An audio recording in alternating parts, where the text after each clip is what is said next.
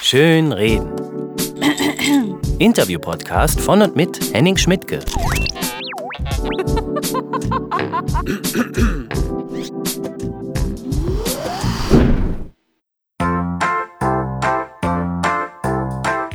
Puppen hier, Puppen da, Puppen morgens, mittags, abends. Das ist das Leben von Martin Reine. Der hat seine Finger überall drin. In einem Hund, Ich kenne auch die, die Pudel von den Jakob Sisters und äh, die Möpse von Dolly Buster. in zwei Babys Es grüßen ganz herzlich Kalle und Ralle. oder in einem alten Zirkuspferd. Und wie Sie Ihr Radio überlebt, habe ich mitgetanzt? Habe ich nie gehört. Nee. Muss man ja vielleicht dabei gewesen sein. Seit kurzem spielt und spricht er auch noch Elmo in der Sesamstraße. Erzähl das mal einem Amerikaner, der fällt gleich in Ohnmacht. Ja, und dann saß ich vor kurzem endlich mal in Martins Studio in Köln, direkt vor dem Regal mit den ganzen Puppen. Und vor mir auf dem Tisch war auch noch ein Tablett mit Puppenaugen. Wir kamen dann natürlich schnell ins Plaudern. Ähm, Von Puppen kommt man auf Kindheit und von Kindheit auf 70er und 80er Jahre und dann automatisch auf das Thema Synchronsprecher. Viel Spaß mit Martin Reinl. Polnische Filmversion, wenn die äh, im polnischen Fernsehen englische Filme zeigen oder amerikanische, werden die nicht synchronisiert, aber auch nicht untertitelt. Die werden so drüber gelabert. Da wird dann drüber gelabert. Und Ja. zwar, wenn ich es richtig äh, erinnere, ist das einer alleine. Also ein Mann oder eine Frau spricht dann alle Rollen. Das habe ich auch schon mal. Ich glaube, im Türkischen machen sie das auch manchmal. Das wäre doch, das wär doch was für dich, alle Rollen zu sprechen. Das ist ja so wie früher Hans-Dieter Hüsch das bei, äh, bei äh, Genau. Dorf gemacht hat. Ja, genau. Oh, ich habe das, mal ich hab das mal gemacht für so eine Sendung, von der, glaube ich, drei Folgen produziert wurden und nur zwei liefen. Für Super RTL mal äh, so ähm, im Grunde genau dasselbe. So, das war sowas wie Upsi Pannenshow, nur mit versteckte Kamerasketchen oder sowas, wo ich dann den Sprecher machen sollte. Ja. Und dann habe ich, hab ich da auch mal so den Erzähler gemacht. Äh, Hiltrud Schmidt hat wohl ein Problem mit ihrem Salatkopf in der Theke. Hui, was ist denn da passiert? Da kommt ja Wasser rausgespritzt. Oder irgendwie sowas. Gibt es diese Pannenshows noch? Ich gucke ja kaum. Ja, ja, ja. Ich glaube, äh, ja. Eine Zeit lang haben sie sich in irgendeiner Redaktion ja sogar mal die Mühe gemacht, äh, das alles in Reimform dann zu bringen. Fand ich sehr äh, ehrgeizig. Ja. Es war natürlich längst nicht, also von der Qualität der Reime und der, der Verse, längst nicht so genial wie damals beim Rosaroten Panther. Ja, aber das war ja die Vorlage, glaube ich, von allem. Äh, Also, wo sie einfach sagen, ach, wir machen das genauso. Naja, dann hat einmal der Eberhard Stocheck die ganzen Verse dafür den rosaroten Panther gedichtet und so auf eigentlich vermeintlich langweilige Filme gelegt. Ich äh, höre heute das erste Mal den Namen. Das ist der Mann, der das alles geschrieben hat? Kennst du den nicht? Eberhard Storeck, ja. Eberhard Störek. Eberhard Storeck. War die Synchronstimme von Willi aus der Biene Maya, vom schwedischen Koch in der Muppet Show, von Snorre von ähm, äh, Vicky und die starken Männer. so ein bisschen. Alle Stimmen, die irgendwie so klingen. Das ist Eberhard Storeck. Ach so, und der war nicht nur Schauspieler, sondern auch ein begnadeter Schnellreimer. Der, der war eigentlich Synchronregisseur, also was heißt war, er lebt ja noch. Äh, also er Synchronregisseur und äh, Autor und äh, hat eigentlich mehr als Autor und Regisseur gearbeitet äh, und ist immer so verlegenheitsmäßig zu äh, Synchronjobs gekommen. Also angeblich, ich weiß nicht, ob die Geschichte wahr ist, äh, war es wohl bei der Biene Maya tatsächlich so, dass ein kleiner Junge den Willi sprechen sollte. Äh, so wie die Maya ja auch von einem kleinen Mädchen synchronisiert wurde. Und äh, das, man hatte dann schon einen Jungen äh, äh, gefunden, der das sprechen sollte.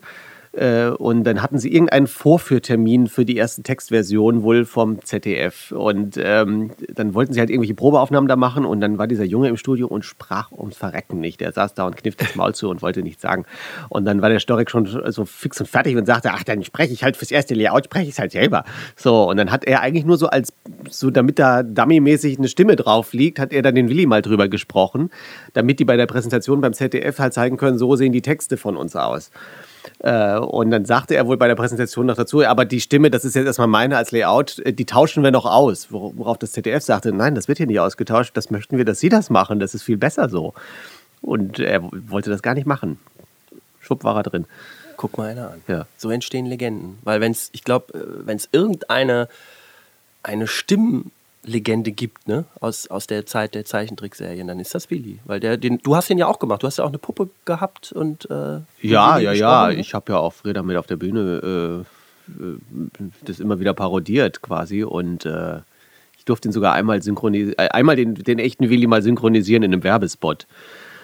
Weil der echte, echte Willi zu teuer war und dann haben sie halt mich angerufen und dann durfte ich so sagen, den Rheinland wenn es so gut schmeckt, wie es riecht, schmeckt es gut. Der leckere Joghurt vom Bauer.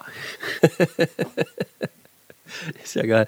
Nee, aber das, äh, ich überlege gerade noch so eine andere Stimme. Dann wäre vielleicht noch so Ernie und Grobi oder so, so Stimmen aus dem Kinderfernsehen, die, die wirklich, die so ganz elementar waren, die so absolut Ja. von den anderen unterscheidbar waren. Ich war vor zwei Wochen, hatte ich äh, Synchronarbeiten in Hamburg und da war der Regisseur, der Synchronregisseur Peter Kirchberger, der die ähm, Stimme von Barbapapa war äh, damals. Und ähm, auf ganz viel Sesamstraße sowieso, das ma- macht er bis heute noch. Äh, und äh, auch Elvis Presley hat er auch synchronisiert und solche Geschichten.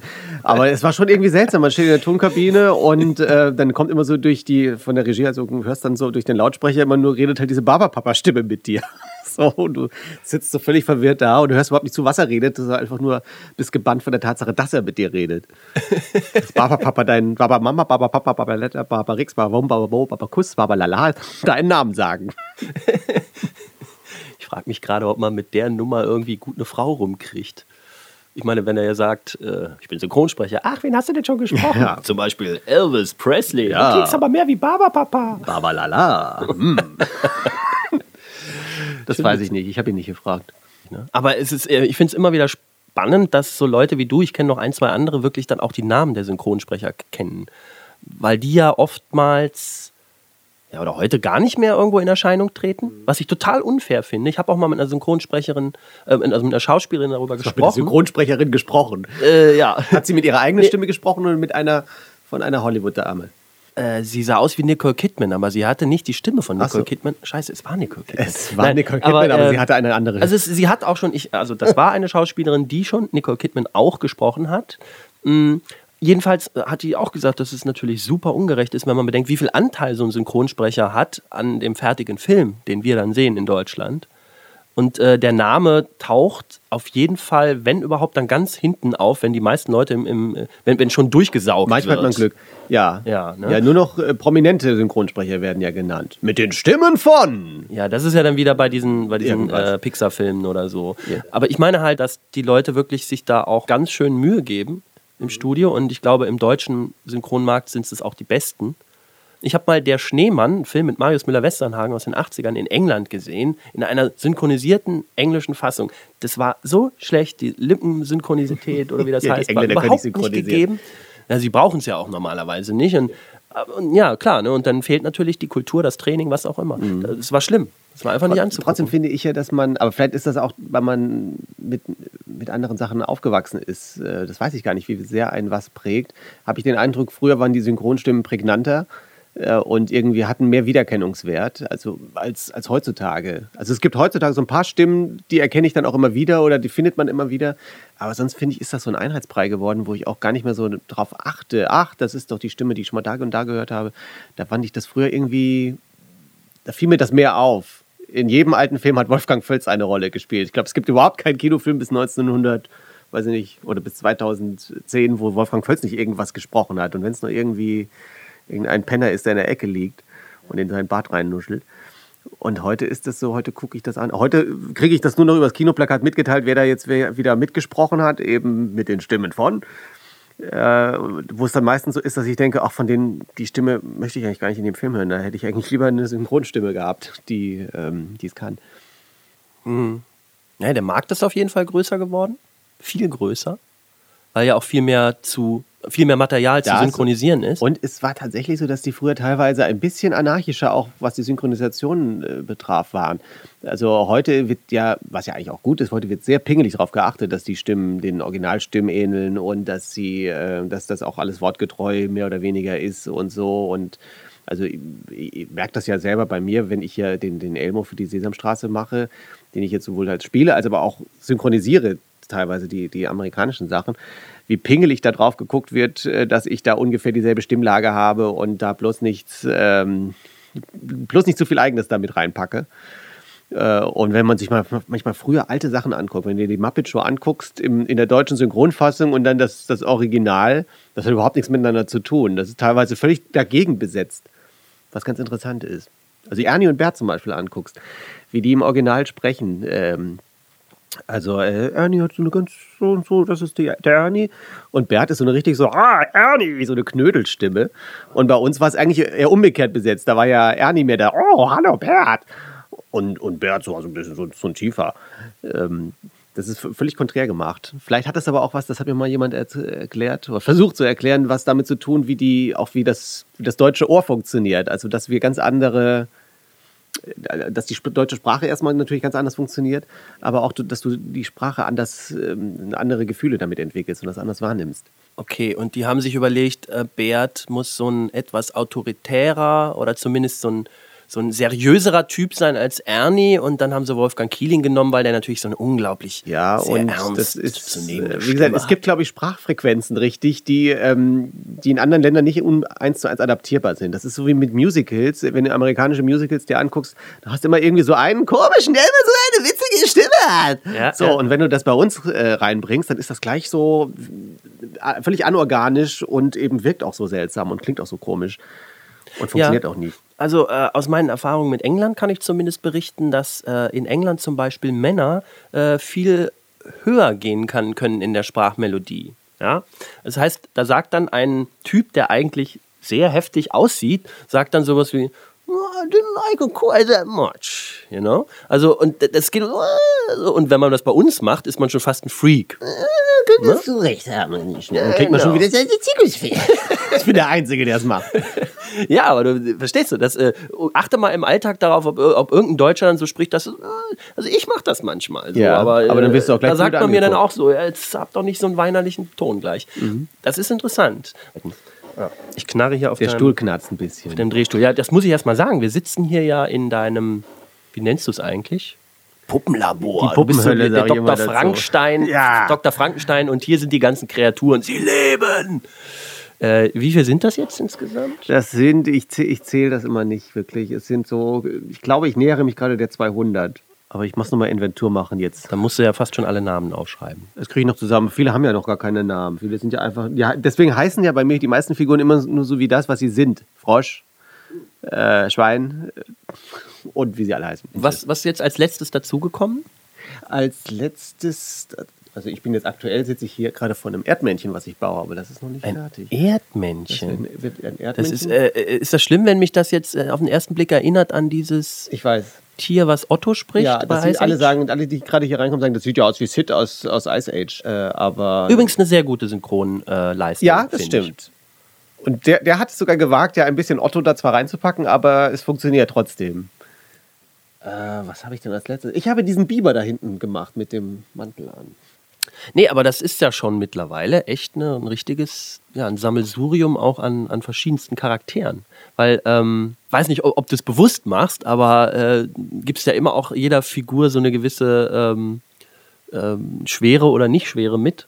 Oder, äh, also ne, ich denke jetzt zum Beispiel an die beiden Babys, wie heißen sie gleich? Kalle und Ralle. Kalle und Ralle. Die sind, glaube ich, nur dreist, komplett.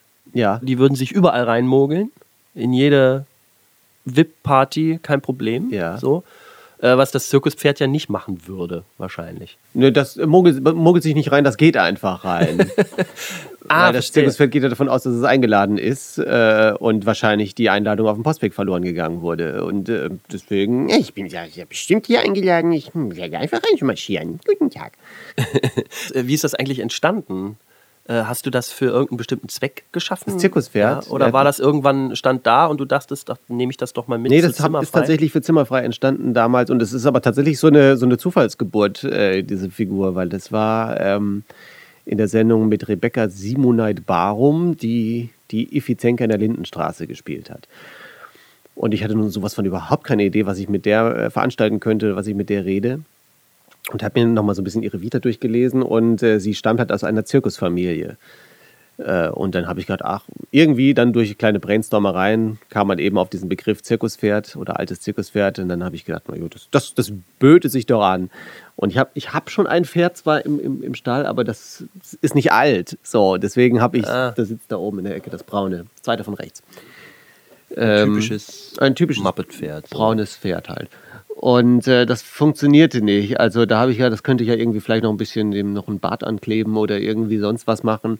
Aber irgendwie habe ich gedacht, nee, ich stelle es mir irgendwie anders vor und ich und dann baue ich doch noch eins. Und dann habe ich irgendwie dann doch relativ schnell dieses äh, Zirkuspferd zusammengebaut. Und wie bei vielen Figuren ist es dann so, dass dann äh, man denkt so, naja, ich probiere es mal aus und äh, vielleicht benutze ich das jetzt einmal und dann ist es weg. Und das war aber auch irgendwie so ein Zufall dann in der Sendung, dass es so gut funktioniert hat. Und das Gruselige war wirklich, dass ich nicht wusste, was da passierte. Weil ich hatte mir eine ganz andere Nummer ausgedacht ursprünglich. Und das war auch gar nicht so dement angelegt, wie es, jetzt dann äh, wurde am Ende, das Zirkuspferd, sondern eigentlich sollte das einfach nur so alt sein und so ein paar Geschichten von früher erzählen und wieder gehen.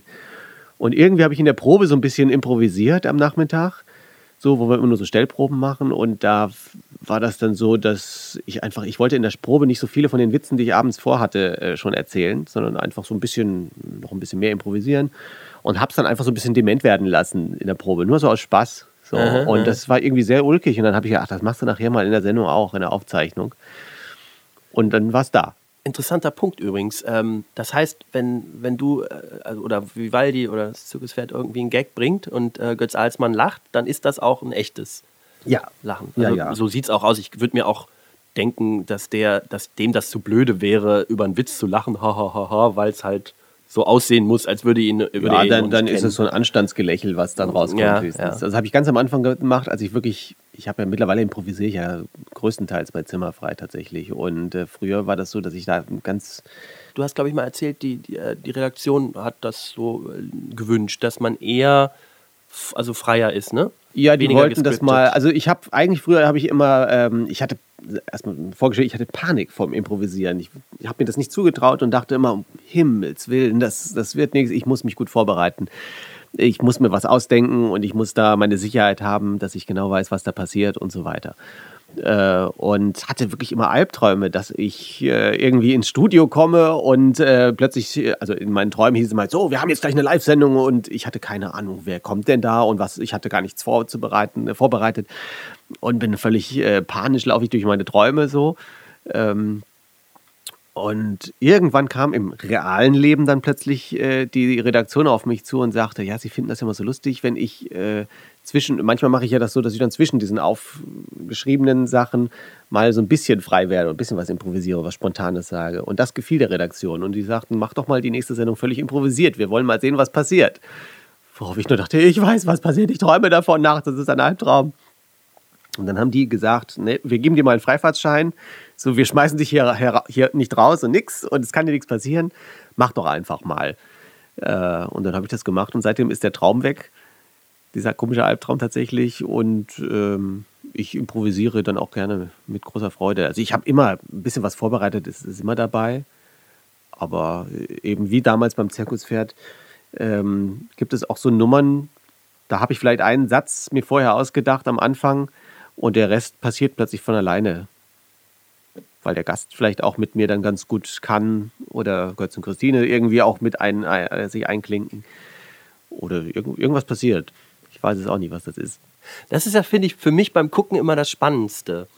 Ähm, mögen die sich gerade oder nicht? Also zum Beispiel habe ich gestern Abend nochmal geguckt, äh, Jochen Busse äh, wo er den Witz erzählen will und Vivaldi lässt ihn nicht. Immer fragt dann immer, wie alt ist die Frau, was macht der Mann, äh, was für ein Auto oder irgendwas. So und es kam mir so vor, dass er in dem Moment, also dass er Vivaldi gewogen war, wie es seine Wortwahl wäre, aber dass Vivaldi ihm dann irgendwann schon auf den Senkel ging, weil nee, er ihn nicht ließ. Ich glaube, in dem Fall war es eher so, dass Jochen Busse, den ich absolut schätze und den ich ganz fantastisch finde, äh, und ich glaube, dass, weil ich kam da sehr beeindruckt raus aus der Nummer, weil es war nichts mit ihm abgesprochen, überhaupt nichts. Und ich hatte das so erlebt, dass er auf Anhieb kapiert hat, was ich da für eine Nummer mache und sich auf Anhieb da reinsetzte und quasi mitspielte.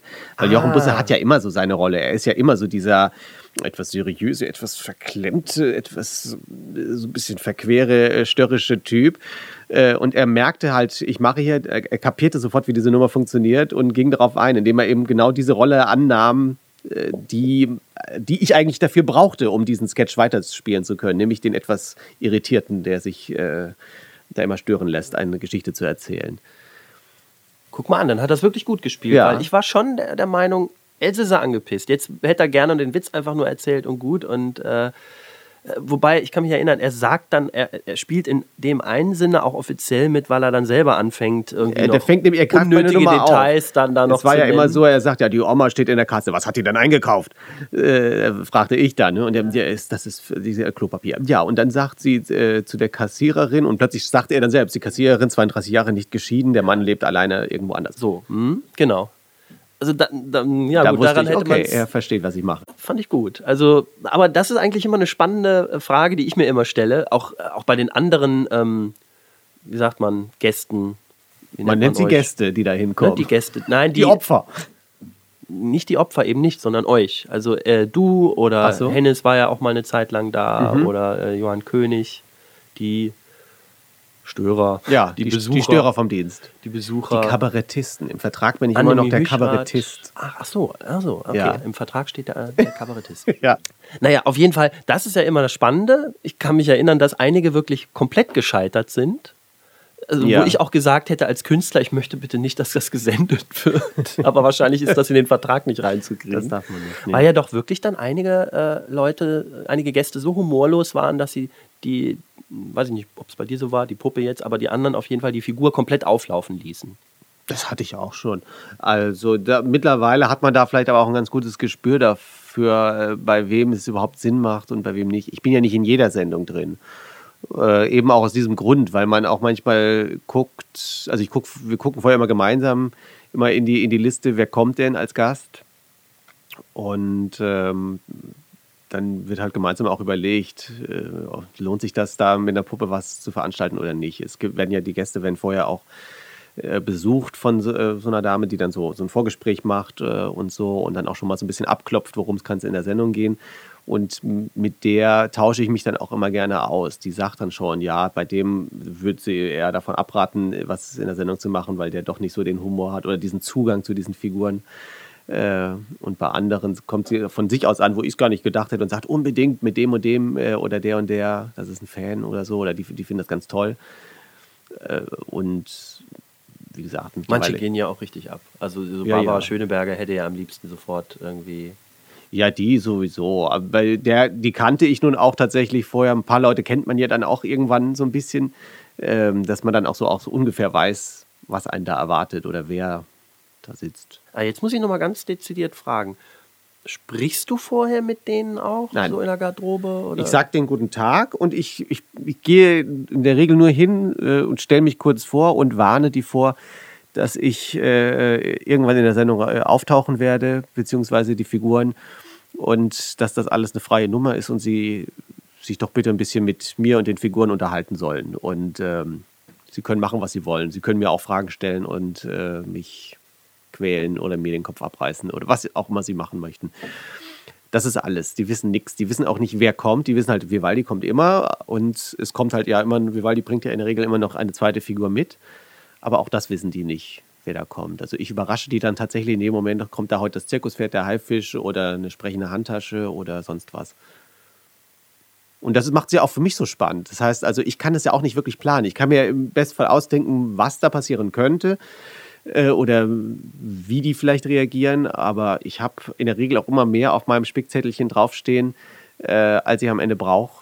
Weil ich manchmal merke, manchmal braucht man einen Satz tatsächlich und es ergibt sich von sich aus irgendeine eine Geschichte oder irgendein kleiner Dialog oder eine, eine Unterhaltung.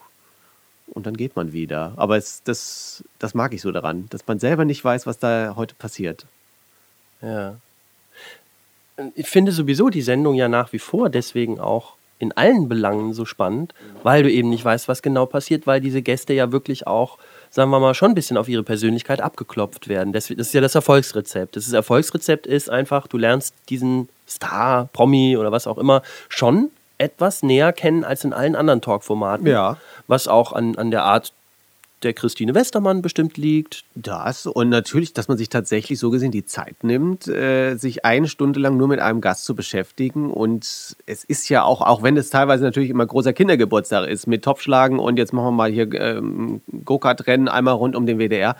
Ähm, ist ja immer alles ein bisschen an dem Gast auch aufgehängt. Also, und wenn es nur sowas ist, so Sie haben mal in einem Interview gesagt, äh, für viel Geld würden Sie über Leichen gehen. Und wir haben hier ein paar Leichen liegen, da müssen wir jetzt drüber klettern. Oder irgendwie sowas. Also dann kommen irgendwelche albernen Spielchen. Äh, aber es ist schon, man, man lernt Leute da schon sehr intensiv kennen. Gerade wenn Christine auch so diese kleinen Einzelgespräche oben im Zimmer führt was manchmal auch ganz emotional wirklich dann wird. Also ich weiß es noch, dass ich mal, dann hatten, da hatten wir den Armin Maywald da von der Sendung mit der Maus und dann war Christine oben mit ihm im Zimmer äh, und direkt danach sollte ich dran kommen und dann führten die da oben wirklich ein sehr ernstes Gespräch, wo er wirklich anfang, anfing zu heulen in der Sendung, weil dann ging es irgendwie um seine Eltern und die Kindheit und so und ein bisschen um den Krieg und so. Also es war wirklich so ein sehr emotional geladenes Ding und er musste da so ein bisschen schlucken und sich so die Tränen da wegwischen. Und ich lag hinterm Sofa und dachte, oh ja, und in zwei Minuten bist du jetzt an der Reihe. Und du hattest so jede Menge deftige Karlauer auf. über den Krieg und über seine Eltern. Nein, aber das, das liebe ich ja auch, dann zu gucken. Also es war dann tatsächlich noch ein bisschen Puffer dazwischen, dass sich die Stimmung wieder in eine andere Richtung kehrte aber eben auch dieser Wechsel, dass der in so einer Sendung mal möglich ist, dass du wirklich dann plötzlich über den Krieg und über, deine, über den Tod deiner Mutter redest und zwei Sekunden später hast du irgendwie äh, plötzlich wieder irgendwie ein Hirschgeweih auf dem Kopf und äh, machst Apfelsinentanz. Ja, ja. Na, worauf ich gerade hinaus wollte, als ich anfing, es ist halt eine Sendung, wo man den Menschen kennenlernt. Das ist der Stichpunkt. Der Mensch muss sich öffnen er hat eigentlich gar keine Chance. Mhm, also du mhm. kannst nicht eine Stunde lang äh, da ein Spielchen spielen. Das stimmt auch. So und das wissen die Gäste mit Sicherheit auch und sie werden ja auch über Persönliches durchaus auch ausgefragt, eben sehr geschickt, wie, wie ich auch finde, sehr sehr sensibel von der Christine Westermann.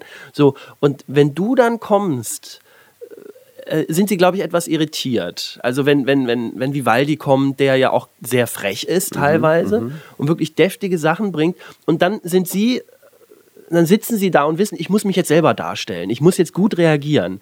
Und ich glaube, dann sind sie einfach überfordert, in der Kürze der Zeit zu entscheiden, wie reagiere ich denn jetzt, wie es am besten zu mir passt. Wer bin ich denn eigentlich? Bin ich jetzt einer, der draufhaut? Aber wenn ich draufhaue, dann kann das ja auch unsympathisch wirken. Mhm. Aber wenn ich mich jetzt gar nicht zur Wehr setze verbal, dann wirklich auch äh, äh, inkompetent als Unterhaltungskünstler oder so. Ne? Diese ganzen Dinger rauschen in, in Windeseile durch den Kopf des Gastes, der da sitzt. Ja. Und ich glaube, das ist auch der Grund, dass die dann manchmal so das komisch ist eben für mich natürlich ne? auch manchmal die Herausforderung, weil ich natürlich versuchen muss, den Gast so gesehen auch wieder zu knacken.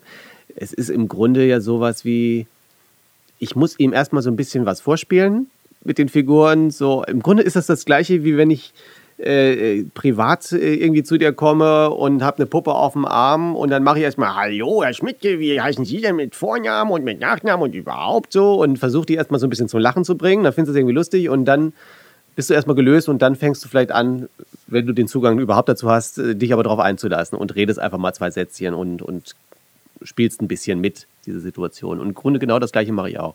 So wie mit einem Kind auch. Also das ist so, man zeigt erstmal, guck mal, was ich habe. Da ist eine Puppe, huhu, hu, hinterm Sofa. Dann gucken sie erstmal ein bisschen dämlich äh, und äh, dann gehen sie drauf zu. So, und so mache ich, das ist mein Job da. Ich, ich lock die Leute so ein bisschen an, ich tanze ihnen ein bisschen was vor, finde es süß und dann versuche ich auch ein bisschen näher auf sie einzugehen. Also ich komme nicht gleich raus und bin sofort frech. Ich komme nicht raus und sage, hallo, Sie Arschloch. Ja, Sondern ja, ja. ich sage erstmal, hallo, Sie sind meine Lieblingsschauspielerin. Eigentlich sind Sie auch die Einzige, die ich kenne oder irgendwie sowas. Ja, aber genau mit diesen, äh, mit diesen Fallstricken müssen die dann immer arbeiten. Gerade bei dir, weil, ne, weil es so schnell geht. Gerade Vivaldi ist ja so einer, der ganz schnell... Ich habe hier nur vier Minuten so eine, Zeit. Ja, das ne, aber das Problem. ist immer so rauf und runter. Einmal loben und dann wieder so einen ganz derben Scherz. Und du weißt ja, Humor ist ja so unglaublich ja, wie soll ich sagen? Schwierig. Es ist, ja, weil, wirklich äh, Menschen über alles Mögliche lachen, aber irgendein Thema ist bei ihnen absolut tabu oder so. Ja. Oder, oder jetzt habe ich, ich habe gestern in äh, äh, Ratingen-Lintorf gespielt. Man möchte da gerne als Lintorfer angesprochen werden. Das äh, wurde mir auch gesagt. Ich habe es in dem Moment auf der Bühne vergessen. Komme raus, zack, hallo Ratingen, sofort, buff.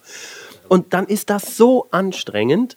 Und das meine ich. Ja. Es gibt Punkte, da kannst du nicht wissen, dass das ein neuralgischer Punkt ist. Gerade wenn es persönlich wird. Das und, ist ja. ja. immer noch, also wird ja viel diskutiert über den deutschen Humor und es ist tatsächlich, der Deutsche kann nicht so gut über sich selbst lachen oder versteht auch Ironie oft nicht so. Ähm, und äh, Henning Schmidt äh, wackelt gerade mit dem Kopf, als würde er meine Theorie äh, anzweifeln. Nee, nicht, äh, nicht anzweifeln. Ich bin so gerade hin und her gerissen. Ich wüsste es nicht so schnell zu beantworten. Aber gut. Ja, da gibt, es gibt immer Beispiele für und dagegen. Aber so, ich merke, also im, wenn ich mir andere Produktionen oder im Ausland angucke, sagen wir es mal so, wenn ich mir eine amerikanische Late-Night-Show angucke und sehe, mit was für einer Selbstironie da manche Leute sitzen und Witze auf sich und ihre eigenen Kosten machen, ähm, das ist hierzulande natürlich immer schwieriger. Und es ist natürlich bei mir auch oft so, dass ich die Leute persönlich angehe. Ich komme ja nicht raus und mache Witze über Dritte, dass ich da irgendwie also wenn ich jetzt mit der Barbara Schöneberger in einer Sendung sitze, dann komme ich nicht raus und fange an, über Anke Engelke zu lästern, mhm. sondern ich mache dann Witze auf Kosten von Barbara Schöneberger oder von mir selbst oder auf meine Kosten. Aber so, es bleibt unter uns und äh, sie, sie kann sich dann, wenn sie die Chance hat oder wenn sie möchte, sich direkt wehren. Ähm, und damit tun sich tatsächlich einige schwer, ähm, wenn man sie persönlich versucht, irgendwie anzugreifen äh, oder eben anzusprechen. Es ist ja auch so frech, bin ich ja nun auch wieder nicht. Also ich bin ja nicht nie so, dass ich wirklich da so abwertend auf die eindresche, sondern ich fange es ja auch immer mit einer Niedlichkeit auf noch. Und was ich natürlich auch immer noch, äh, ich kann es immer noch ein bisschen steuern und immer wieder abfangen, dadurch, dass ich immer zwei Figuren dabei habe. Äh, dadurch, ich kann mich mit dem Vivaldi, kann ich immer noch mich wieder entschuldigen. Das heißt, das Zirkuspferd kann rauskommen, kann den Gast beleidigen. Der Gast ist vielleicht im schlimmsten Fall wirklich empört, dann kann ich immer noch mit Vivaldi sagen, tut uns leid, das war alles nicht so gemeint, das Pferd ist ein bisschen verwirrt. Mhm. Äh, und äh, da kann ich dann immer wieder ganz gut die Situation dadurch retten. Aber es ist und bleibt ja wirklich, finde ich, die spannendste Sendung im deutschen Fernsehen, wegen dieser emotionalen Öffnung. Es ging ja auch mal so weit, dass ein Gast dann mit diesen Späßen gar nicht mehr klarkam und dann, glaube ich, die Sendung nicht gesendet wurde? Oder wurde sie irgendwann dann doch noch gesendet? Nicht genau, auf welche Sendung du ansprichst. Wahrscheinlich die. wie, wie, wie, sagt das Christine immer? Fängt mit J an, hört mit, hört mit Oberteil auf. Gut, ja. also ein deutscher Moderator. Der nicht genannt werden möchte, unser Tschernobyl. Äh, Da warst du aber nicht dabei. da, war, da war ich noch nicht dabei. Nee, ich bin erst kurz danach eingestiegen und äh, sie wurde aber ausgestrahlt am Ende. Ach so. Irgendwann nach vielen, vielen Jahren. Äh, ja, soll ich die Geschichte kurz erzählen, wie es war? Ja, grob. Mal ganz grob. Also, äh, Czerno Jobatai war in der Sendung, war zu Gast und hatte aber, glaube ich, auch nicht so wirklich die Ahnung, was zimmerfrei ist. Kannte die Sendung gar nicht. Und äh, naja, und es wurden halt so ein paar Sachen angesprochen, äh, über die er nicht so reden wollte, oder wo er dann so ein bisschen beleidigt war am Ende und dann ist er irgendwie rausgerannt. Äh, und äh, man hätte jetzt die Sendung auch abbrechen können, eigentlich an der Stelle, aber Zimmerfrei hat sich immer so zur, ähm, zur, zur Grundlage gemacht, wir zeichnen hier eine Stunde lang irgendwas auf und das zeigen wir dann auch so. Und deswegen wurde die Sendung nicht abgebrochen, obwohl es eine Aufzeichnung war. Und Götz und Christine haben einfach alleine weitergemacht. Haben die da ein bisschen Scrabble gespielt, ein bisschen was gegessen, haben sie ein bisschen das Publikum interviewt, ein bisschen mal die Kameramänner vor die Kamera gezeigt. So, das ist der Günni, der macht hier die Kamera 1. Und haben so ein bisschen da einfach rumgespielt, während die Redaktion parallel irgendwie auf dem Flur versucht hat, äh, Herrn J. Äh, zu überreden, doch jetzt bitte wieder reinzukommen. Der kam dann auch wieder rein, also sichtlich angepisst und äh, naja, saß dann so ein bisschen quälend den Rest der Sendung über da. Und naja, und dann wurde halt beschlossen, dass man diese Sendung nicht ausstrahlt. Und ähm, dann wurde aber dann irgendwann wechselte dann der Unterhaltungschef des WDR, der dann irgendwie das mitgekriegt hatte, da gibt es irgendeine Sendung, die wir nie gesendet haben. Warum eigentlich nicht? Die zeigen wir jetzt mal. Oh. Einfach so, hat Gebühren gekostet. Naja, es, es, es entwickelte sich ja schon eine, eine, so ein Mythos. Also es war schon so, dass jeder wusste, es gibt diese Giftschrankfolge und äh, da ist Tschernobyl herausgerannt. Sagen wir es mal so, die, die, Sendung an sich war auch wirklich, war nicht so doll. Es ist auch viel Fremdschämerei tatsächlich dabei. Und ähm, das sagen mittlerweile alle, man hätte sie im Giftschrank lassen sollen und hätte, diesen Mythos aufrechterhalten sollen. Die Sendung, die keiner jemals gesehen hat und die es irgendwo verschollen gibt. Und man hätte sie dann für sehr viel Geld wahrscheinlich irgendwann später mal steigern können. Ähm, aber wir haben dann daraufhin auch immer, das war nämlich, ich stieg damals dann so kurz danach irgendwie ein und äh, wir haben dann auch fünf Jahre lang immer so versteckte kleine Running-Gags in der Sendung gehabt oder so kleine Jobatai-Witze gemacht. also so ganz subtile Sachen ja. manchmal. Nur für den Kenner. Nur für den Kenner. Und das war dann auch so, also selbst ich hatte dann immer, da habe ich damals noch die, die sprechenden Klorollen da gespielt und die machten dann auch immer so Witze wie, wir fahren im Urlaub in der Tschernojobatei, Tschechoslowakei. Ist, aber nochmal zu der äh, Sendung. Also sie wurde ausgestrahlt und hat, sie wurde hat er sich dann da auch beschwert oder gab es nee. überhaupt eine Absprache mit ihm über über, über die Sendung? Das weiß ich ehrlich gesagt gar nicht. Ich glaube, er wurde dazu zwar auch schon noch, also es kursierte dann, natürlich hat man es dann so ein bisschen aufgemacht, es wurde dann passenderweise auch an einem toten Sonntag ausgestrahlt. Und ähm, es gab da so ein bisschen Presse drumrum, so nach dem Motto, hier kommt diese berühmte Folge, von der immer alle reden. Und ich meine, er wurde da auch mal von irgendeiner Zeitung dazu dann nochmal an, drauf angesprochen, aber ich glaube, er hat sich da gar nicht so groß dazu geäußert. Und mittlerweile, jetzt ist es gerade so, ähm, dass ja Zimmerfrei hatte früher immer so das Credo, wir laden jeden Gast nur ein einziges Mal ein. Ähm, das haben sie ja jetzt ein bisschen gelockert. Sie machen ja jetzt quasi auch so Sendungen, wo sie Leute zum zweiten Mal einladen. Und man, ich glaube, die sind immer noch am Überlegen, ob, ob sie den nochmal einladen mögen oder doch nicht. Aber ähm, das ohne lustig. jetzt in die Details zu gehen, aber äh, kannst du ihn denn auch verstehen, dass er sich so gekränkt gefühlt hat? Nicht wirklich. Also man muss auch so ein bisschen dazu wissen, in der, Sen in der Zeit, in der das war, hat ähm, Czerny Jobatai gerade die Sendung Verstehen Sie Spaß in der ARD moderiert. Also okay, wo man gerade ja. davon ausgehen soll, gerade so jemand sollte doch eine gewisse Portion Humor mit sich bringen und auch äh, vielleicht eben, wie der Name schon sagt, Spaß verstehen und vielleicht auch ein bisschen Selbstironie. Naja, das war halt wohl nicht so. So schlimm war das jetzt auch nicht, was da in der Sendung passiert ist. Aber naja, so ist er halt. Also ich kenne ihn gar nicht, ich bin ihm nie begegnet. Aber vielleicht hat er auch einfach nur einen schlechten Tag gehabt oder vielleicht war noch irgendwas anderes, das weiß ich nicht. Ich finde es grundsätzlich immer komisch, wenn Leute beleidigt aus Sendungen rausspazieren. Es gibt natürlich immer, immer irgendwie Aufregung und immer so ein bisschen Tamtam und Trubel und Jubel. Ja, wobei es, es gab für mich äh, ein paar Fälle, wo ich absolut das verstehen konnte, wo äh, aufgeklärte Leute dann zum Beispiel Nina Hagen gegenüber gesetzt wurden und die hat einfach einen esoterischen Schwachsinn erzählt und du kamst nicht dazwischen. Und in dem Moment, äh, finde ich auch, kann man dann seine Rolle als Wissenschaftler, ich weiß gar nicht mehr, wer es war, kann man dann auch nicht mehr wahrnehmen. Genau, war bei der, der, der, ne? der Wissenschaftsmoderator aus, aus dem ZDF. Bu Bublatt? Joachim Bublatt. Ich glaube, der war das. Ich bin mir nicht sicher. Auf jeden Fall kann ich das verstehen, dass wenn man das Gefühl hat, das, was ich hier der Sendung beizutragen habe, kann ich nicht mehr, weil andere Leute die komplett übernehmen und überschütten, äh, dann kann ich das verstehen. Ja.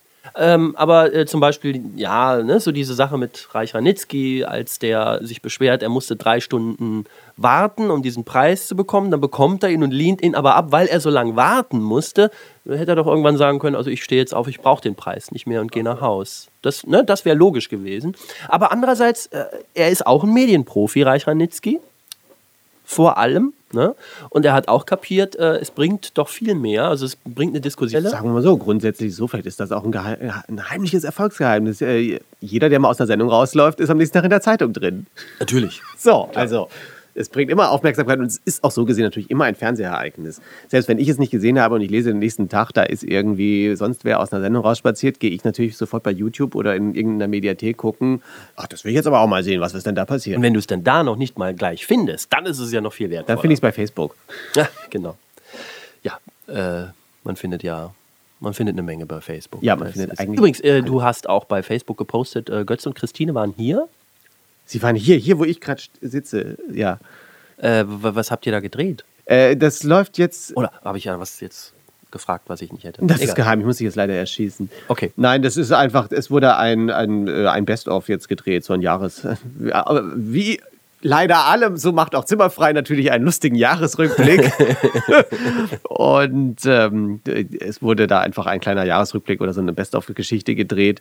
Ähm, wo halt so lustige Ausschnitte aus dem letzten Jahr gezeigt wurden. Und äh, dafür wollten sie halt so eine kleine Rahmenhandlung haben oder so ein bisschen was. Sie wollten mal Götz und Christine irgendwo anders hinsetzen als immer nur im Studio. Oder manchmal haben sie das auch schon so bei, bei sich in der Garderobe gedreht, sodass man das so sieht, wie sie da so Backstage sitzen.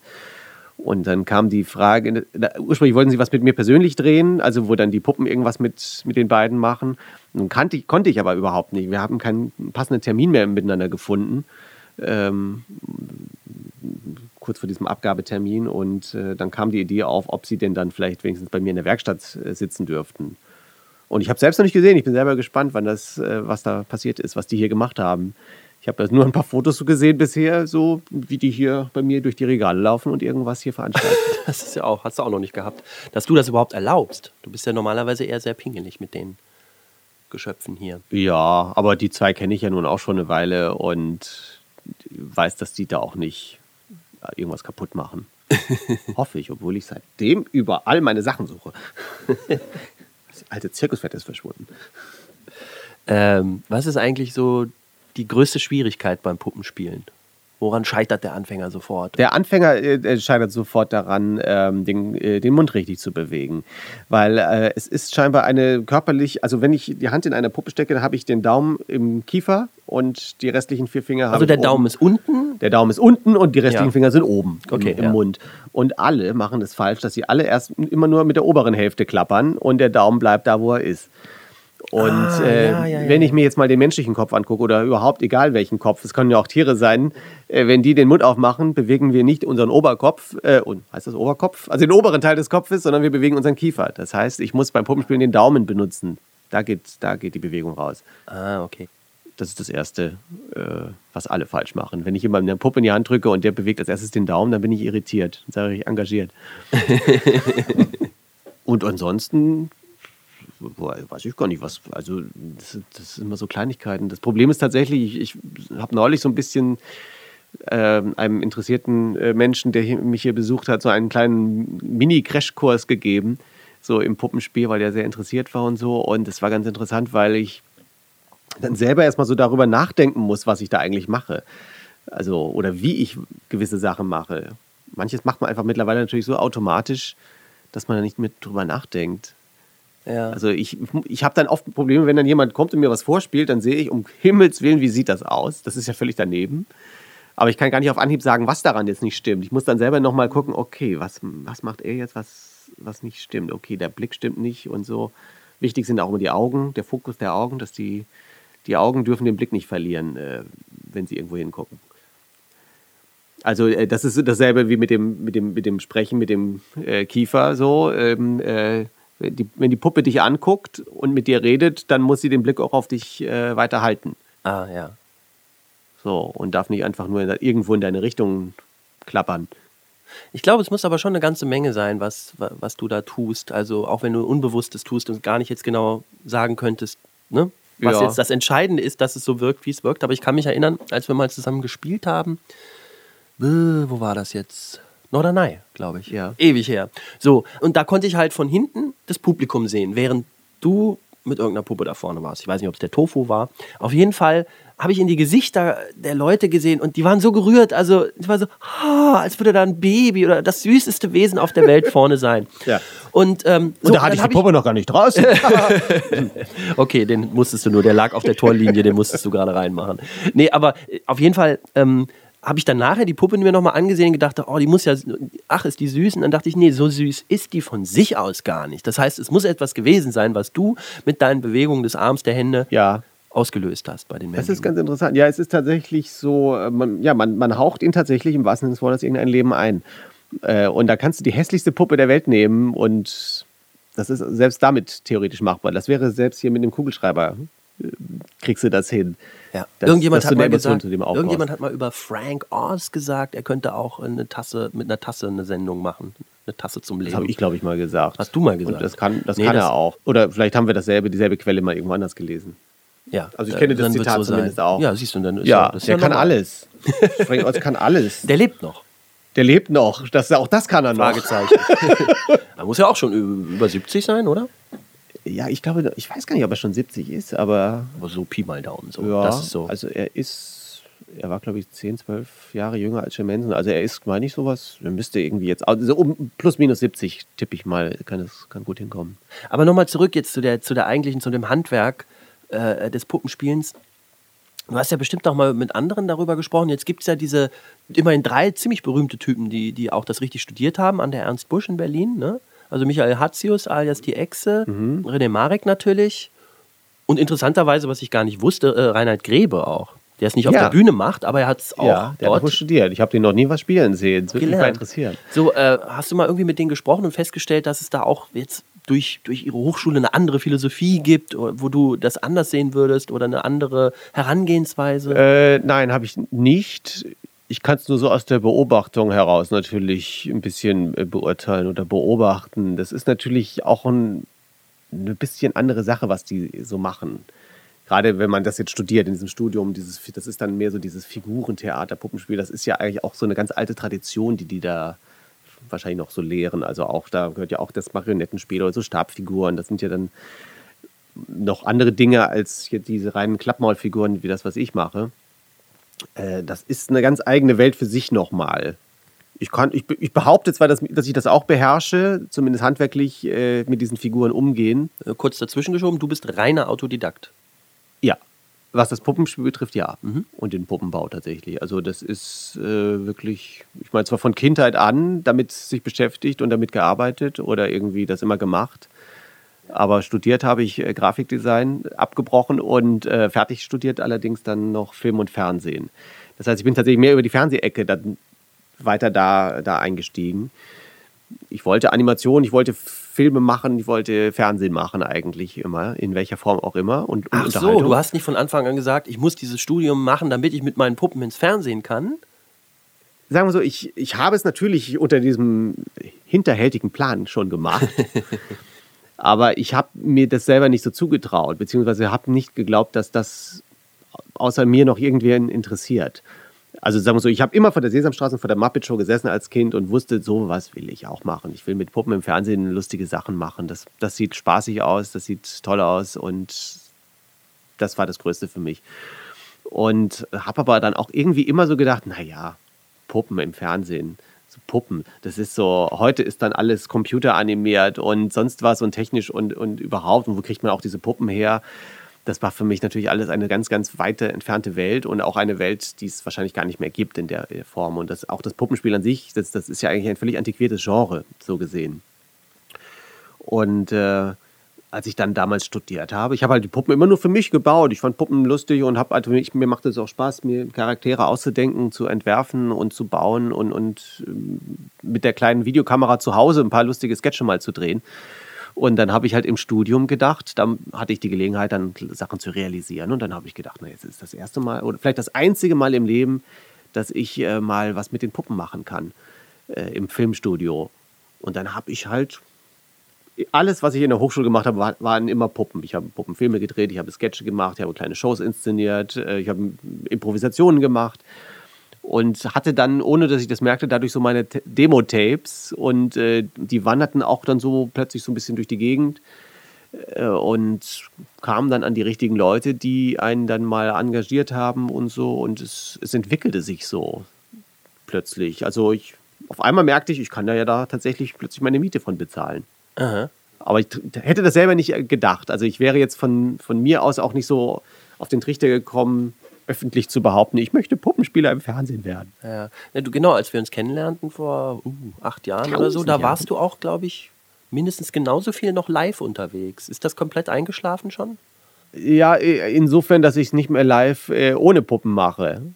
Also ich mache immer noch so, so Live-Auftritte hier und da, äh, aber ja, hier und da, also habe ich in letzter Zeit gar nicht mitgekriegt. Bist du noch irgendwo so wirklich auf der Bühne in so einer Mixed-Show-Rahmen? Ja, schon mal. Momentan nicht so viel. Also ich hoffe, dass es mal wieder ein bisschen mehr wird, weil ich jetzt wieder ein bisschen Lust habe, jetzt auch durch diese Impro-Show, die wir da gemacht haben und so, da mal ein bisschen wieder mehr zu machen. So reines Solo-Programm jetzt erstmal nicht. Also manchmal mache ich nochmal so für ein paar Freunde und Kollegen, wenn die irgendwo eine Show inszenieren und so, dass ich nochmal dann eine Viertelstunde nochmal ein bisschen so ein kleines Best-of aus alten Geschichten bringe. Ähm, aber wie gesagt, nur noch mit den Figuren. Ganz früher fing ich ja an, dass ich auf der Bühne auch so reine Stand-up-Sachen gemacht habe. Und da war ich dann, machte ich dann noch lustige Stimmen nach. Also da war ich dann, machte ich, da hatte ich eine Inge Meichel-Parodie und lauter solche Sachen. Ähm, und auch nicht schlecht. Auch nicht schlecht. Ich war auch ehrlich gesagt vor Jörg Knör noch. Äh, der, ich war der erste Inge Meisel-Imitator in Deutschland noch vor Jörg Knör. Das will ich mal betonen. Das wird mal eine Frage bei Günther Jauch. Kein Schwein glaubt es, aber es Wer war so. Wer war der erste deutsche Inge Meisel? Genau. A. Jörg Knör. B. Martin Reil oder C. Inge Meisel selbst. Matze Knob. Ähm, aber es war dann so, dass ich dann auch merkte, als Stand-up-Komiker alleine, oh, ja, das war, ich, ich behaupte mal, das war ganz ordentlich, was ich da gemacht habe, aber es war jetzt dann auch nicht so außergewöhnlich. Da gibt es dann doch einige, die das irgendwie besser und intensiver und erfolgreicher machen. Und ich merkte auch irgendwann immer in dem Moment, wenn ich dann eine Puppe aus, dem, aus der Kiste zog, dann wurden die Augen größer und runder und die Aufmerksamkeit war da. So, und immer wenn ich dann die Puppe wieder wegpackte und wieder dachte, jetzt rede ich nochmal zehn Minuten, dann merkte man auch, wie die Leute so wegpennen und denken, ach jetzt redet er wieder, wann kommt denn die nächste lustige Puppe aus der Kiste? Das deprimiert einen zwar vielleicht einerseits, weil man denkt so, ach, es wäre schön, wenn ihr meine mühselig zusammengetackerten Texte auch gut finden würdet. Aber irgendwann ist man natürlich auch so die Sau, dass man denkt, ach komm, weißt du was, wenn ihr lieber die Puppen sehen wollt, dann kriegt ihr sie auch. Und äh, ich spiele ehrlich gesagt auch lieber mit den Puppen, als dass ich mich hier nackt da ohne hinstelle und nur so rede. Hm. Deswegen habe ich irgendwann gesagt, so, wenn, ich, wenn man mich bucht, dann kommt eine Puppe mit. Nochmal zurück hier zu den Muppets oder Jim Henson und, und Frank Oz. Ähm, äh, war so Sesamstraße, war dein Einstieg dann in die Puppenwelt oder gab es da noch was anderes? Einstiegsdroge. Ja, also ich glaube, Sesamstraße und Muppet Show war definitiv das Wichtigste für mich. Es gab, all, also mich hat alles interessiert, aber wo Puppen drin rumliefen äh, und vorkamen. Es gab noch den Hasen Cäsar damals äh, und so, so ein paar Sachen, die kein Schwein mehr kennt. Da gab es noch Lemmy und die Schmöker, da gab es Lemmy den Bücherwurm, dann gab es M wie Michael mit Michael Katzenkreis. Ja. Das war derselbe Spieler der übrigens wie äh, der, der Hase Cäsar. Ja, das hörte man. Wolfgang auch. Burisch und ähm, so ein paar Sachen. Oder überhaupt alles, was irgendwie auch in diese Fantasiewelt ging. Also auch Trickfilme natürlich, alles, was da, was es so gab. Oder der erste computeranimierte Charakter Zini, das Wuslon. Spaß am. am äh, erst Montagsspaß und dann Spaß am Dienstag. War einfach nur ein gelber Punkt. Damit war man als Kind zufrieden. Heute wäre es eine Bildstörung, ja. Wahnsinn, äh, finde ich auch. Aber äh, ich meine, ich war da schon aus dem Alter raus, aber irgendwie war das in Ordnung. Man glaubte das. Sinnigerweise, ja. Und das ist ja ein bisschen das, was ich auch versuche, dass man eben mit den simpelsten, also, also wie gesagt, es war einfach nur ein gelber Punkt, aber er bewegte sich ein bisschen und er sprach und er hatte einen Charakter. Äh, und nichts anderes mache ich ja heute auch. Ich halte ein Stückchen Stoff hoch und ich bewege es ein bisschen und lasse es sprechen und es bekommt einen Charakter. Das ist, glaube ich, so eine menschliche Ureigenschaft. Das äh, Animismus heißt das. Wenn man also wirklich, wenn man glaubt oder einen Gegenstand glaubt, dass er lebt. Mhm. Du kannst natürlich viel kaputt machen, wenn du schlecht mit ihm interagierst. Das ist ja manchmal bei deinen Gästen dann auch so, in, bei Zimmerfrei. Oder äh, was in meiner Kindheit mich schon, mir schon aufgefallen ist, obwohl ich klein und dumm war, aber äh, wenn Wim Tölke gesprochen hat mit Wim, Wum und Wendelin, ja. die auf einer, Lein, auf einer Leinwand projiziert wurden. Damals gab es ja noch keine, keine Plasmabildschirm oder irgendwas. Also da wurde wahrscheinlich dann richtig mit einem Projektor und Film auf die Leinwand gebracht und da waren Wum und Wendelin und sagten was relativ anarchisches und er musste dann in seiner hölzernen Wim Tölke Art dann darauf reagieren. Also, Wum, wie kommst du nur auf solche ja, ja. Ideen? Aber nein! So, und, und das war so schlecht, dass es mir wirklich in dem Moment dann auch die Sache, diese Geschichte kaputt gemacht hat, schon als Kind. Ach ja, das ist Also das finde ich, finde ich, äh, muss man auch bedenken. Ja, man also muss sich auf diese, muss auch ein bisschen stimmen. Man muss sich auf diese Welt einlassen, einfach, in der man auf dem, also auf diese Ebene tatsächlich, auf diese, diese Trickfiguren oder Charakter oder, oder Puppenwelt. Ich glaube, ähnlich ist es auch mit, äh, wenn du als, als verkleideter Comedian in so einer Kunstfigur rauskommst. Äh, du musst dann irgendwie so glaubhaft werden, äh, wenn du das absurdeste Wesen der Welt bist, aber du musst versuchen, so glaubhaft und so menschlich zu sein, dass sich dein Gegenüber darauf einlässt und sich in diese Welt von dir einladen lässt und da mitspielt. Ja. Ich finde trotzdem aber noch eben, bei Puppenspiel ist es sehr viel Handwerk. Das ist mir mal aufgefallen. Es gab mal eine sehr schöne Sendung, was waren das? Diese Wissenssendung auf dem SWR. Äh, da ist ein, eine Doppelmoderation, die haben dann immer Gäste und es gibt ein langes Thema, das eine Stunde lang besprochen wird. So, auf jeden Fall, da war es Puppenspiel. Und da hatten die dann auch so ein Puppenspiel-Prof von, äh, ups, äh, nicht von der Ernst Busch, sondern von einer anderen, glaube ich, in, in Ludwigsburg gibt es auch noch sowas, ja. So.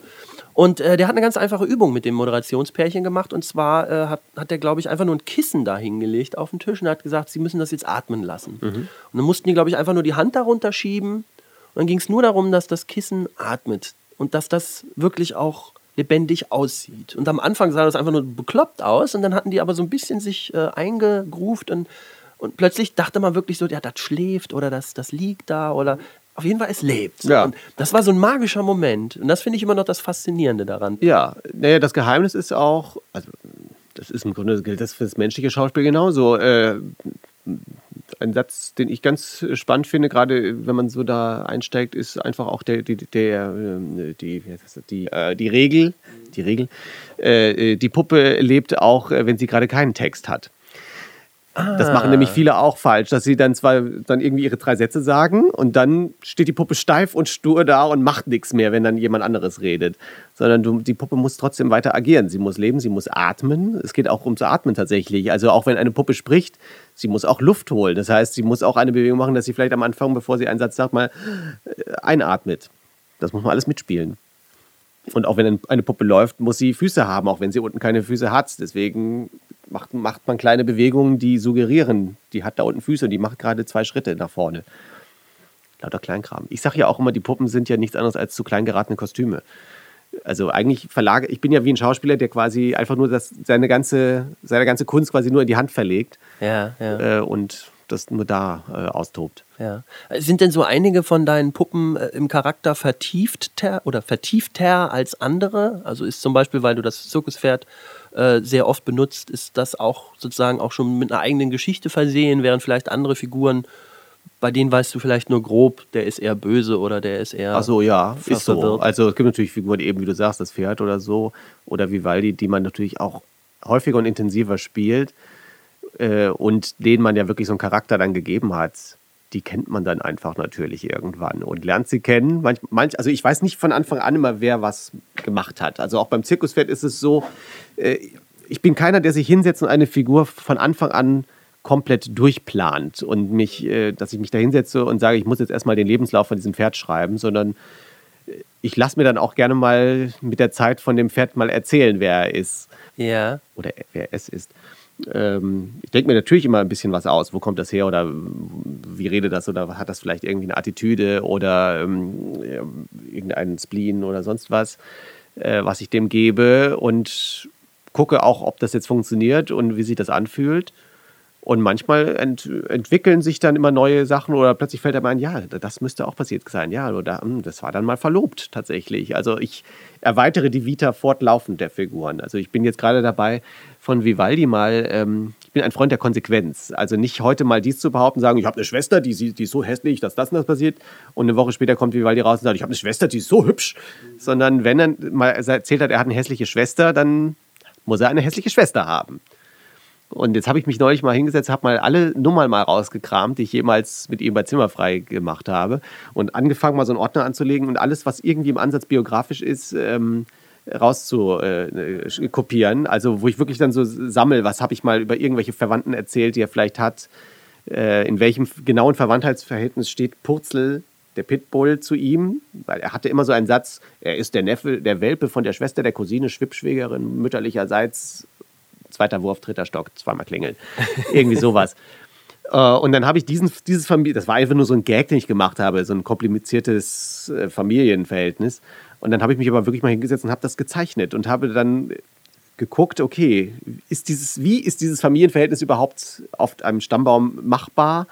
Und wie viele Figuren müssen noch dazwischen sitzen, um da überhaupt hinzukommen? Wo ich dann feststellte, Vivaldis Mutter muss zweimal verheiratet gewesen sein. So, und äh, darf, die- diese zweite Ehefrau hat eine Schwester und davon der Bruder äh, oder irgendwie sowas. Oder davon der Ehemann, der hat eine Sch Schwester und davon der Sohn. Das ist der Purzel. Also Vivaldi, Scheidungskind. Ja, das ist noch nicht ganz raus. Ob die. Nee. Zweimal verheiratet? Äh, ja, es kann ja sein, dass die Mutter vorher. Ah, ach so, Äh, ja, ja, stimmt. Das weiß ich jetzt nicht auswendig. Das müsste ich jetzt nochmal nachschlagen. Aber ich bin tatsächlich, um das einfach nur mal, ich labere mich hier so rum. Ähm, ich bin jetzt tatsächlich dabei, äh, wirklich mal äh, das auch mal mir selber auf Papier aufzuschreiben. So, gerade so eine Vita bei manchen Figuren. Was haben die wann, wo, wie gemacht? Um es dann einfach auch mit rumzutragen, dass ich dann so weiß, okay, Vivaldi hat diese Verwandten um sich rum und die, die kann man vielleicht auch irgendwann mal bauen oder mal einführen und mal vorzeigen. Und es gibt andere Figuren, die haben gar nichts. Da weiß ich einfach nur, das ist ein Frosch. Aber interessant ist ja auch, dass die dann doch schon so viel Leben haben, gerade Vivaldi und das Zirkuspferd, dass die eigentlich berühmter sind als du, ne? Kann man, glaube Ja. ich, sagen. Also jetzt nach unserer Impro-Show, die wir mal zusammen gemacht haben, hattest du, glaube ich, noch eine Stunde Fototermin mit Mhm, Fans. Und es ging, glaube ich, nicht so sehr um dich. Ja, ja. Ich möchte nur den Hund drauf haben. Ich sehe sie noch. können Sie mal aus dem Bild. Ja, genau. Können Sie mal weggehen. Können wir die Puppen haben? Ja, aber das ist auch ganz okay. Also, das ist natürlich auch etwas, womit man sich erstmal anfreunden muss. Ähm, dass man eben sich selber auch so weit zurücknimmt und auch nicht so diese, diesen, diesen Drang hat, sich jetzt selber so nach vorne spielen zu müssen als Mensch. Also ist, das ist mir aufgefallen äh, schon häufig. Es gibt ja nun auch mittlerweile hier und da immer mal so äh, Bühnengeschichten oder irgendwelche Musicals, wo dann Puppen drin auftauchen und sowas. Äh, also es gibt in, in, in Amerika dieses sehr erfolgreiche Musical Avenue Q, wo die Puppenspieler quasi, das ist im Grunde so eine Parodie auf die Sesamstraße, wo die aber offenes Puppenspiel machen, wo dann die Puppenspieler mit den Figuren auf dem Arm auf der Bühne stehen, aber eigentlich nur diese Figuren spielen und sich selber als Menschen, du vergisst sie auch irgendwann. Die spielen die Puppen so intensiv, dass man diese Menschen irgendwann gar nicht mehr wahrnimmt. Und ähm, das äh, hat man dann versucht, mehrmals auch zu adaptieren. Es gab dann hier in, in Deutschland auch mal so, ein, so, eine Geschichte, wo sie da sowas mit Puppen versucht haben, so in einer ähnlichen Machart und so. Und da merkte man aber plötzlich, dass das dann keine Puppenspieler mehr waren, sondern irgendwelche Musical-Darsteller, die dann halt so ein Training bekamen, wie man Puppen hochhält. Aber du sahst diesen Leuten an, dass die selber immer noch so, so eine Rampensau sind, Ja, dass sie ja, sich ja. selber so versuchten, mit der Puppe gleichzustellen, äh, dass, dass sie nicht verschwanden. Das glaube ich, dass man das aus denen nicht mehr rauskriegt, denn äh, wenn ich irgendwas gesehen habe, dann dass Musical-Darsteller immer noch äh, ein Quäntchen mehr posen. Ja, ja. Also die Pose ist so wichtig Ja, ja. und alles muss groß gemacht werden, weil du stehst auf einer großen Bühne, also muss jeder Zentimeter deines Gesichtes, wenn du lächelst, auch auf Lächeln gepolt sein. So, ha! Ja, ja. Und das sieht schon ein bisschen albern aus. Aber das glaube ich, dass das schwierig ist. Und ich habe selber früher gedacht, ich müsste, früher hatte ich auch so diesen Drang, ah, ich, ich will berühmt werden und ich will, äh, ich will ein Prominenter sein und so weiter. Und jeder soll mich erkennen, wenn ich irgendwo hinkomme. Und ehrlich gesagt, nachdem ich mich dann auch mal selber im Fernsehen gesehen habe, habe ich auch selber gedacht, ach nee, eigentlich finde ich es manchmal ganz cool, ähm, dass einen keiner kennt, dass die Leute dann die Figuren kennen, aber dass, dass man selber völlig, ein völliger Niemand ist. Ist denn das so? Ich meine, du, guck mal, du hattest ja. naja, ich war jetzt vor kurzem in so einer Aufzeichnung äh, eingeladen äh, von so einer ähm, Show und da liefen dann so diese ganzen, die ganzen prominenten Kollegen rum, so Atze Schröder und äh, der Pocher und all diese Herrschaften. Äh, Und die wurden von vorne bis hinten bedient. Und als ich dann irgendjemanden fragte, äh, wo gibt's denn hier das Wasser? Und dann hieß es nur, ja, so, so, so sinngemäß, naja, das hier der, der, der Sprudelkasten für, das, für die Kabelhilfen, der steht da drüben. so. Es ist schon so, wenn du natürlich, wenn dein Gesicht jetzt nicht das prominenteste ist, dann, aber dann hast du selber auch die Chance, mal mit dem Kameramann oder mit irgendeinem Tonassistenten sich mal zwischen der Probe und der Aufzeichnung ein bisschen zu unterhalten. Und es ist, ich bin manchmal dann dichter an denen dran, glaube ich, als so, so prominente Nasen, die dann auch so ein bisschen, ja, natürlich auch gerne mal so ein bisschen abgeschottet werden und so und in ihre Garderobe verschwinden. Also ich erlebe es dann häufiger, dass es dann, das war bei dieser Sendung auch so, dass es hieß, ja, die, die, die prominenten Garderoben, die sind da oben. Für dich und die, die Tänzerinnen haben wir da hinten was. So, wer, macht es dir was aus, deine Garderobe mit den, mit den Models und den, den, den als Käse verkleideten Tänzern äh, zu teilen? Der Klassiker. Genau. Sowas. Meinst du, äh, so die, na, wahrscheinlich eher nicht, aber meinst du, das Publikum ist sich darüber im Klaren, dass sozusagen die, dass die Babys in der Pocher-Show, wo Ja. du ja mal kurz dabei warst, Ja. äh, dass die von demselben sind, der auch bei WDR in Zimmerfrei die Puppe macht? Meinst du? Ja. Nicht, wie, wie wurde das denn angekündigt oder wurde auch gesagt, äh, Martin Reine und seine Kalle und Ralle? Nein, nie. Nicht, ne? Nee, Also anders als bei Zimmerfrei, du Pocher weiß bis heute nicht, wie ich heiße. Ach so, der hat auch gar nicht groß mit denen interagiert oder Ja, ja ich habe mich einfach da mal reingeplärt. Doch, doch, also der hat schon, der wusste schon, wer ich bin. Aber ich wurde nicht in der Sendung als Puppenspieler irgendwie enthüllt oder entlarvt. Ah, ja. Also, das finde ich ja ehrlich gesagt auch äh, ganz reizvoll, äh, dass man den Figuren so sehr eine Glaubhaftigkeit gibt, äh, dass man das eben nicht mehr enttarnt, dass ich darunter hänge. Also es freut mich natürlich, wenn Leute mich erkennen oder sagen, das war Martin Reinl übrigens und ich bekomme vielleicht als Mensch auch nochmal einen kleinen Applaus oder Leute würdigen das oder ich freue mich auch, wenn Leute mir was schreiben so und, und ich, ich bin immer schon erstaunt, wenn Leute überhaupt herausgefunden haben, dass ich etwas war und, und mir daraufhin ein kleines Feedback und eine kleine Mail oder irgendwas schicken. Ähm, andererseits finde ich es eben auch schön, gerade so Figuren wie dem Zirkuspferd oder dem Vivaldi oder damals auch den, den Kalle und Ralle, äh, die so glaubwürdig darzustellen, dass sie auch als eigenständige Figuren irgendwo anders eingeladen werden. So wie ich jetzt mit dem alten Zirkuspferd bei Günther Jauch neulich im Quiz war äh, und wirklich auch nur als Horst Ferdinand angekündigt wurde. Selbst überall hinter der, Bühne, nirgendwo stand mein Name in keiner Disco, auf keinem Plan, auf dem Garderobenplan, in dem, auf dem Plan zur Maske. Überall stand nur Horst Ferdinand drauf. Ich bin da selber so ein bisschen rumgelaufen und sage, ich bin gar nicht hier eingeladen. Es gibt für mich noch nicht mal irgendwie so ein VIP-Bändchen oder irgendwie so, so ein irgendwas, sondern da stand überall Horst Ferdinand.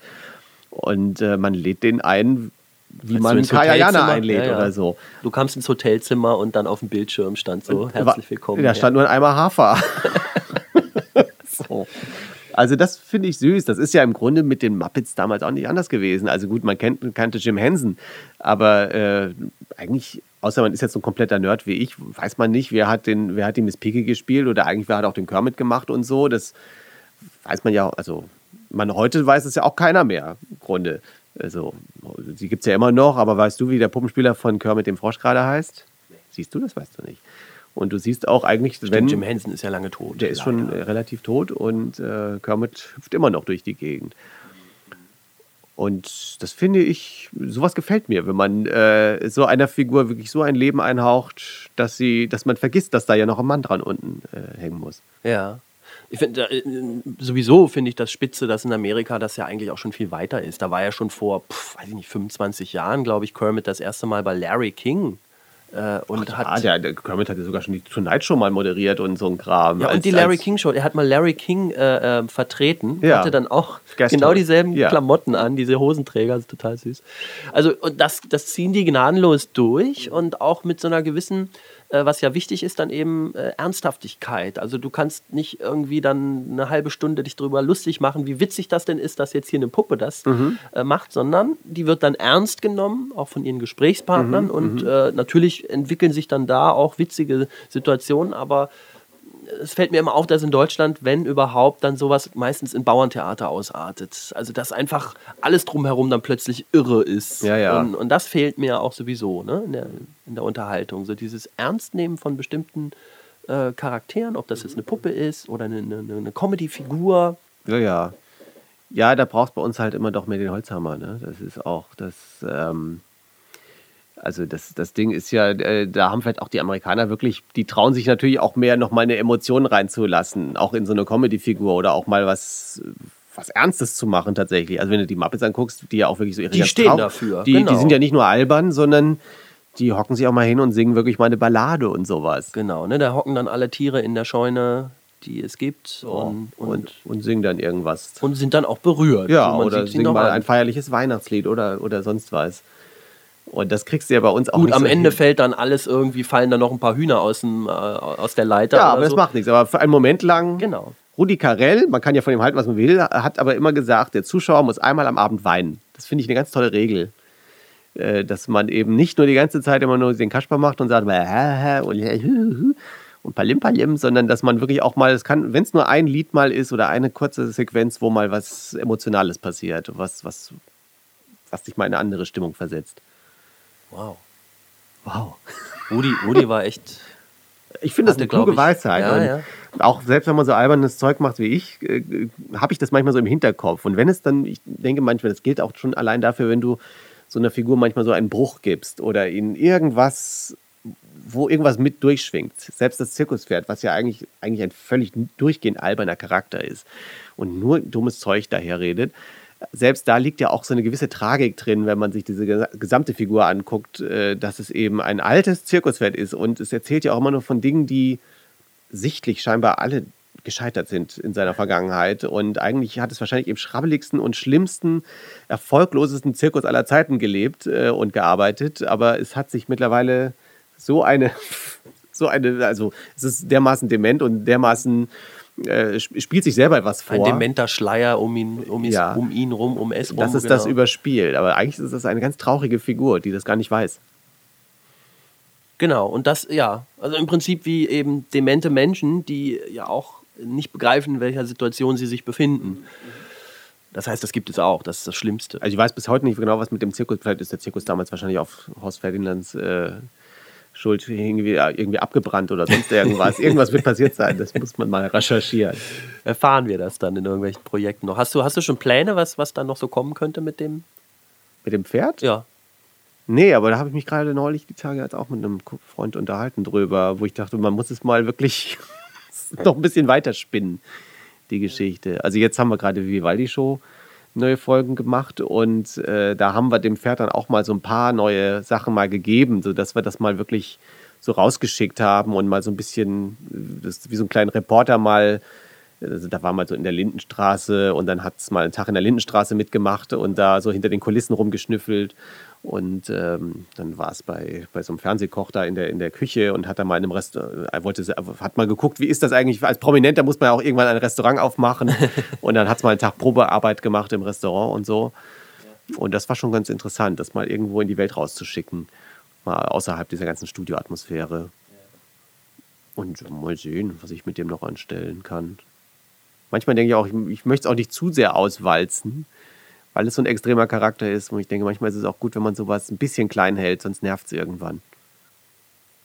Ja, verstehe ich. Das ist so ein bisschen, ich, da finde ich Kerkeling immer ganz gut, der, der auch irgendwann jetzt gesagt hat, er macht nichts mehr mit Horst Schlemmer oder nur noch sehr reduziert. Ähm, einfach Obwohl der weiß, gef- wie ja. man so eine Figur, der weiß, dass so eine Figur eine gewisse Halbwertszeit hat und dass sie irgendwann auch dann anstrengend wird und dass sie nervt. Dass es eben so, eine, so ein extremer Charakter ist, den man gut dosieren muss, damit er immerhin konstant komisch bleibt. Obwohl ich fand, dass es ja gar nicht so viel von dem gab. Ich glaube, die Figur war einfach so gut, dass jeder das tausendmal irgendwo auf YouTube sich angeguckt hat. Mhm. Aber jetzt so die Masse an, an Auftritten in Sendungen war, glaube ich, überschaubar. Verglichen Ja. mit anderen Ja, ja. Comedy-Figuren oder Co Comedians, die, wo, wo du wirklich denen gar nicht mehr entfliehen kannst, sobald Ja, du privat also aber er hat immer gewusst, wann er wieder irgendwas wieder aufhört oder wie weit er was wirklich reduziert einsetzt, bevor die Leute sagen, äh, es kommt das wieder, äh, nervig. Also es gibt ja leider, das ist ja leider oft das Problem, grundsätzlich bei, bei Comedians finde ich, oder vielleicht sogar bei, grundsätzlich bei Prominenten in Deutschland, dass die Leute eher dazu neigen, immer zu sagen, äh, es kommt die schon wieder, anstatt dass man sagt, ach toll, das geht sehr schnell, ne? das geht total schnell. Das ist Also erstaunlich. Ob die Leute auch schon so im dritten Jahr gesagt haben, oh, der Karell wieder oder. Das glaube ich nämlich nicht. Das war früher anders. Also früher hatten die, waren aber auch die Showmaster oder die Künstler, hatten, glaube ich, einen anderen Status. Mittlerweile ist es ja auch so, dadurch, dass ja jeder Fernsehen machen kann. Jeder hat ja eine Kamera irgendwo und wenn es nur im Handy ist und, und macht seine eigenen kleinen Shows auf YouTube oder im Internet oder sonst wo, ist es ja auch nicht mehr. Also die Leute sind mittlerweile an Kameras gewöhnt.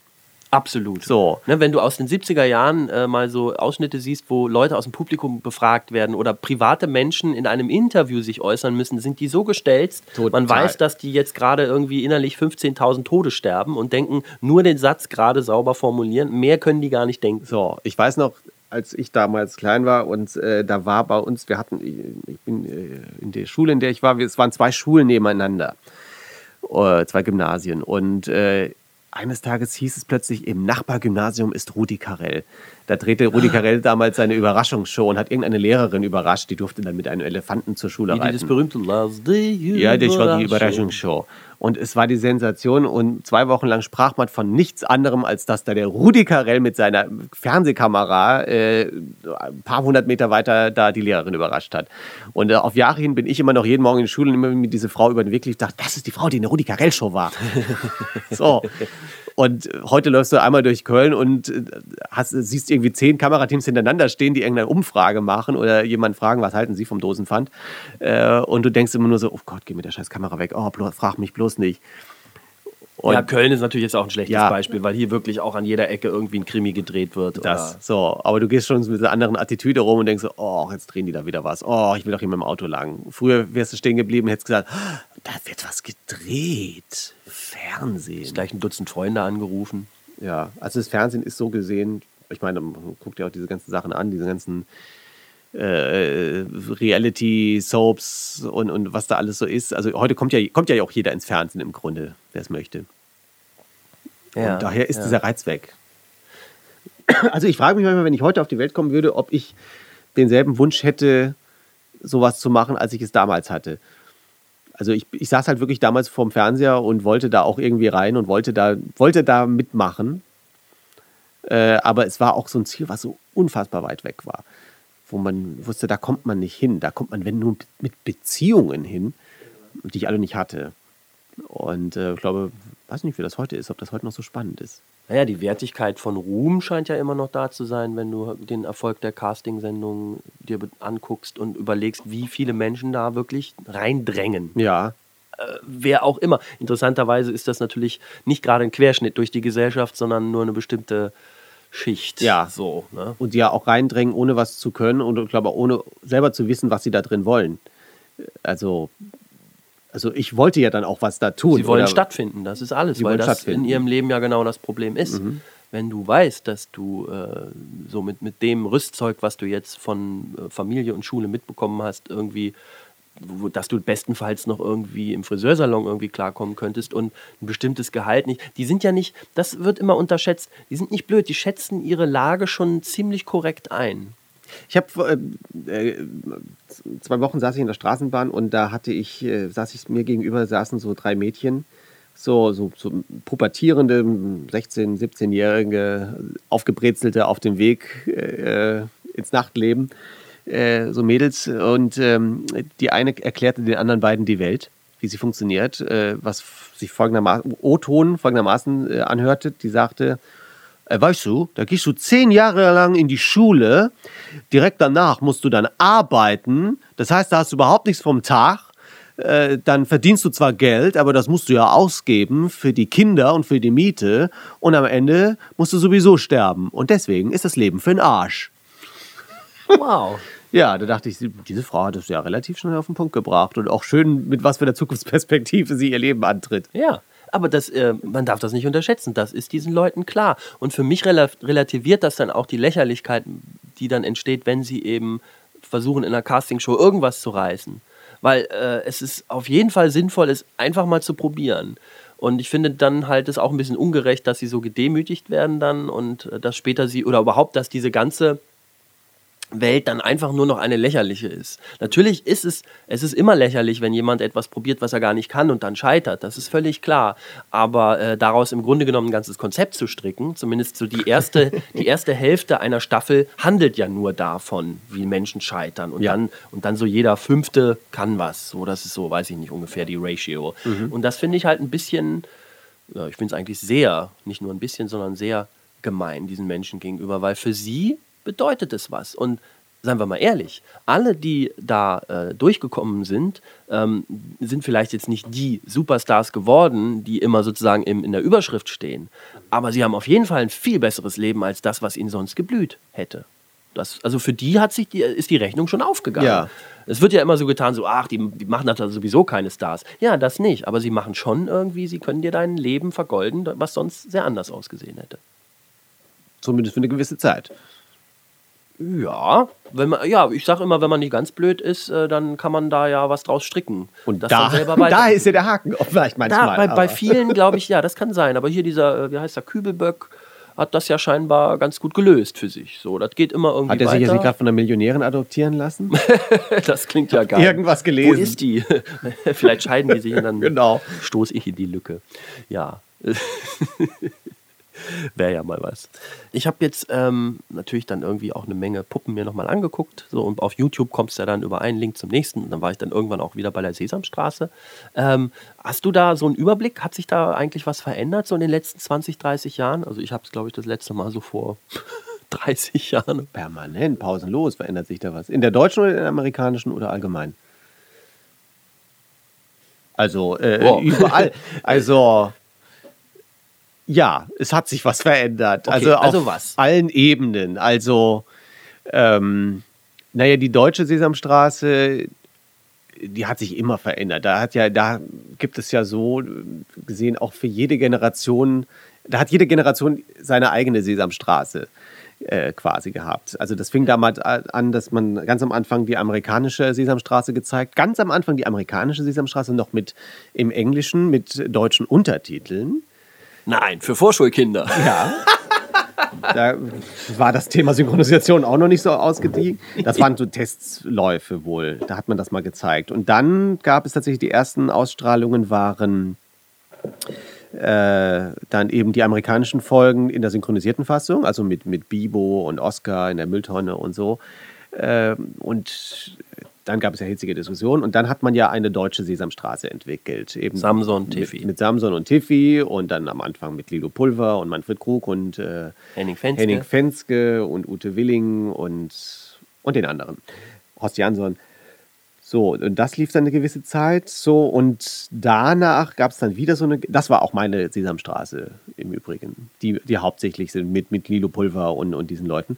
Äh, und ähm, danach gab es dann wieder so ein Relaunch. Dann war das plötzlich, fand das alles in einem Fahrradgeschäft statt. Da gab es da ganz andere Menschen. Das kenne ich überhaupt nicht. Äh, da spielte dann Gernot Endemann mit und ich glaube, die Hildegard Krekel hat da eine Zeit lang mitgemacht. Hildegard Krekel, das war die, äh, die die Tochter bei Ekel Alfred gespielt Ja, hat? genau. Okay. Ich meine jetzt, dass die da auch mal eine Zeit lang rumspazierte. So, und ähm, dann gab es dann wie, also es gab da mehrere Epochen. Dann gab es danach, gab es noch irgendwas, das habe ich jetzt vergessen. Äh, dann gab es äh, auch wieder so eine Straßensituation äh, mit so einem Gemüseladen. Da war dann Annette Frier auch äh, jahrelang dabei und Dirk Bach hat mitgemacht. Ähm, und jetzt als letztes, ja, das aktuelle ist das, was ich mache jetzt mit Elmo, äh, was jetzt wieder eine komplett neue äh, Geschichte ist. Es, ist. es gibt überhaupt keine Straße mehr, sondern es findet alles in so einem Spielzimmer statt, äh, wo dann mal Leute reinspazieren äh, und, und sich mit der Elmo unterhalten und was machen. Also selbst, also in diesem Grundrahmen gab es immer Veränderungen. Ähm, Übrigens äh, muss ich kurz einschieben, Elmo kannte ich gar nicht. Den habe ich erst so vor zwei Jahren oder so das erste Mal in einem YouTube-Clip gesehen. ja, Was ist das für ein Charakter? Das- Warum brauchte man den? deswegen mache ich den ja jetzt, Nee, weil ihn keiner kannte. Also er kommt ja aus dem, das nur für die, für die Leute, die gar keine Ahnung haben, das ist äh, aus der amerikanischen Sesamstraße importiert. Jetzt nicht wie Samson und Tiffy, die in Deutschland erfunden wurden sozusagen. Nein, auch nicht. Nein. Stopp, äh, weil Was? es Wie? ist grundsätzlich so, alle Figuren in der Sesamstraße. Es gibt eine einzige Ausnahme, das kann ich gleich erzählen. Alle Puppen, die man in der Sesamstraße sieht oder gesehen hat, kamen alle aus Amerika und alle aus, den Jim Henson, aus der Jim Henson Werkstatt. Und es war tatsächlich so, dass eben damals die amerikanische Sesamstraße in Deutschland nicht so gut funktionierte oder beziehungsweise sehr viel Kritik aufwarf. Der Bayerische Rundfunk hat sich geweigert, die Sesamstraße auszustrahlen, weil sie sagten, ja, also das, ja das, diese Slums-Hinterstraßengeschichten, das passt bei uns nicht. So, das, das können wir nicht zeigen, das sind ja die Slum-Kinder, das wollen wir nicht haben. Das haben wir da nicht in Deutschland. Äh, also der Riesendiskussion, das ist ganz interessant, sich das mal anzugucken oder durchzulesen, was damals für Diskussionen geführt wurden. Und äh, daraufhin entwickelte sich dann diese Idee, eben eine, eine deutsche Version zu machen. Und es ist tatsächlich ja auch so, dass diese amerikanischen Sesamstraßen-Geschichten so, gesch- so gedreht werden. Also diese ganzen Grobi-Geschichten zum Beispiel mit, äh, weiß ich, wo er dann oben, unten, hinten, vorne und durch, das spielt ja alles vor einem völlig neutralen Hintergrund. Das kann halt überall stattfinden. Das kann in Deutschland sein, das kann in Afrika, das funktioniert überall gleich, weil einen Himmel haben wir überall. Ja. Deswegen ist das in diesen Spots oft gar nicht so definiert, was der Hintergrund, was den Hintergrund betrifft, dass man da irgendeine Silhouette von einer Stadt sieht oder sonst was, weil es wirklich für jedes Land funktionieren muss. So, und dann hat man tatsächlich die Idee gehabt, man macht die Sesamstraße so international, dass jedes Land seine eigene Version bekommt. Und ähm, dann wurden quasi so für die Länder, die das zeigten, für jedes Land eine eigene Rahmenhandlung entwickelt. Und jedes Land hat andere Figuren da. Also ich, in Spanien gibt es einen riesigen Papagei und irgendwelche Figuren. In, in Holland haben sie einen blauen Vogel und einen Hund und eine Maus. Und wir hatten eben Samson, äh, den Bär und Tiffy, den Vogel. Bekamen wir von den Amerikanern geschickt. Äh, und, äh, und die einzige Ausnahme ist lu- lustigerweise Herr von Bödefeld. Ah, auf den hätte ich getippt. Ja. Und den mögen ja die meisten, glaube ich, der gar nicht. deutsche äh, Also nicht, Knauser, Knotterer. Ja, aber ich glaube, irgendwie stimmte da was nicht. Ähm, ich sage, die meisten mögen ihn nicht. Äh, und damit meine ich aber, dass sie ihn wirklich nicht mochten. Auch obwohl er ja als Anti-Charakter angelegt Er war ein Arsch. Ja, aber trotzdem, es gibt ja dann immer noch, äh, nimm, nimm zum Beispiel äh, Oscar in der Mülltonne. Ja. Ist jetzt kein Arsch, so kann man es nicht sagen, eher ein Griesgram. Ja. Also jemand, der alles negativ sieht, aber immerhin. Ja. Aber äh, da muss man erstmal drauf kommen, dass es, das kann auch nur aus Deutschland kommen, dass man einfach nur ein Arsch. Okay, was ist sein Charakter? Arsch. So ein nöliger, ekliger, stieseliger Ja, Typ. der auch noch so ein bisschen manchmal auch intrigant war, glaube Ja, ich. Ne? total. Ich fand ihn großartig. Ganz sensationell. Aber nun gut. Äh, aber tatsächlich ist es so, dass halt, also wie gesagt, Samson und Tiffy gab es nur bei uns. Äh, aber sie kamen tatsächlich aus Amerika. So. Jetzt sind wir so abgedriftet, dass ich nicht mehr weiß, wovon wir noch geredet Es haben. ging schon um die Sesamstraße. Es ging um die, um die, Ach so, die um Elmo. Tendenzen der Wir Sesamstraße. wollten eigentlich erklären, Elmo. wer Elmo ist. Ja. Elmo ist eine Figur, die es, glaube ich, seit 27 Jahren in Amerika schon längst gibt. Oder sogar noch länger. Der auch so ein bisschen sich da so rausentwickelt hat aus dieser ganzen. Der war ganz am Anfang, war der so ein No-Name-Muppet, einfach irgendein Monster so im Hintergrund. Und dann irgendwann entwickelte sich diese Figur da heraus. Äh, Und der ist halt drüben der Star. Also äh, drüben sind Ernie und Bert äh, quasi überhaupt nicht mehr die wichtigsten. Nach, bei uns sind das ja nach wie vor noch die, die größten Figuren in der Sesamstraße. Und drüben ist halt Elmo der Star immer gewesen plötzlich. Und äh, Ist Elmo einfach, Elmo, Entschuldigung, eigentlich einfach nur so eine Art ganz kleines ja, Kind? Elmo ist ein dreieinhalb Jahre altes Monster. Ach so, okay, also ist schon festgelegt. Ja, ja. Der, alle Muppets in der Sesamstraße, also in der amerikanischen, haben ja ein Alter. Also, also Echt? Ein, ein, was sie repräsentieren. Nein. Ich kann die jetzt leider nicht auswendig. Elmo ist dreieinhalb, ich glaube, Bibo ist fünf. Äh, Grobi ist auch ein bisschen älter. Also die haben, Aber Ernie und Bert sind dann. Ernie, ja, da, da gibt es, glaube ich, gar keinen festgelegt. Also Ernie ist definitiv das Kind und Bert ist der Erwachsene. So von der Grundkonstellation. Ähm, aber es gibt dann viele Figuren, die wirklich das, also ich weiß, das ist von, von Big Bird, also Bibo, und bei Elmo ist es tatsächlich so, dass es äh, diese Alters, dafür eine Identifikationsfigur für diese Ja. Altersgruppe sein soll. Und Elmo ist einfach nur süß eigentlich. Also er ist wirklich so einfach nur ein kleines, niedliches Monster, was gerne kuschelt, was sehr, sehr kindlich ist. Ähm, Ja, aber ich überlege gerade, reicht das so als Eigenschaften? Einfach nur süß und kuschelig? Scheinbar und ja, das ist ja kindlich? drüben der Knaller. Ne? Also, und er ist einfach, er, er überzeugt wirklich durch seine Freundlichkeit und Niedlichkeit.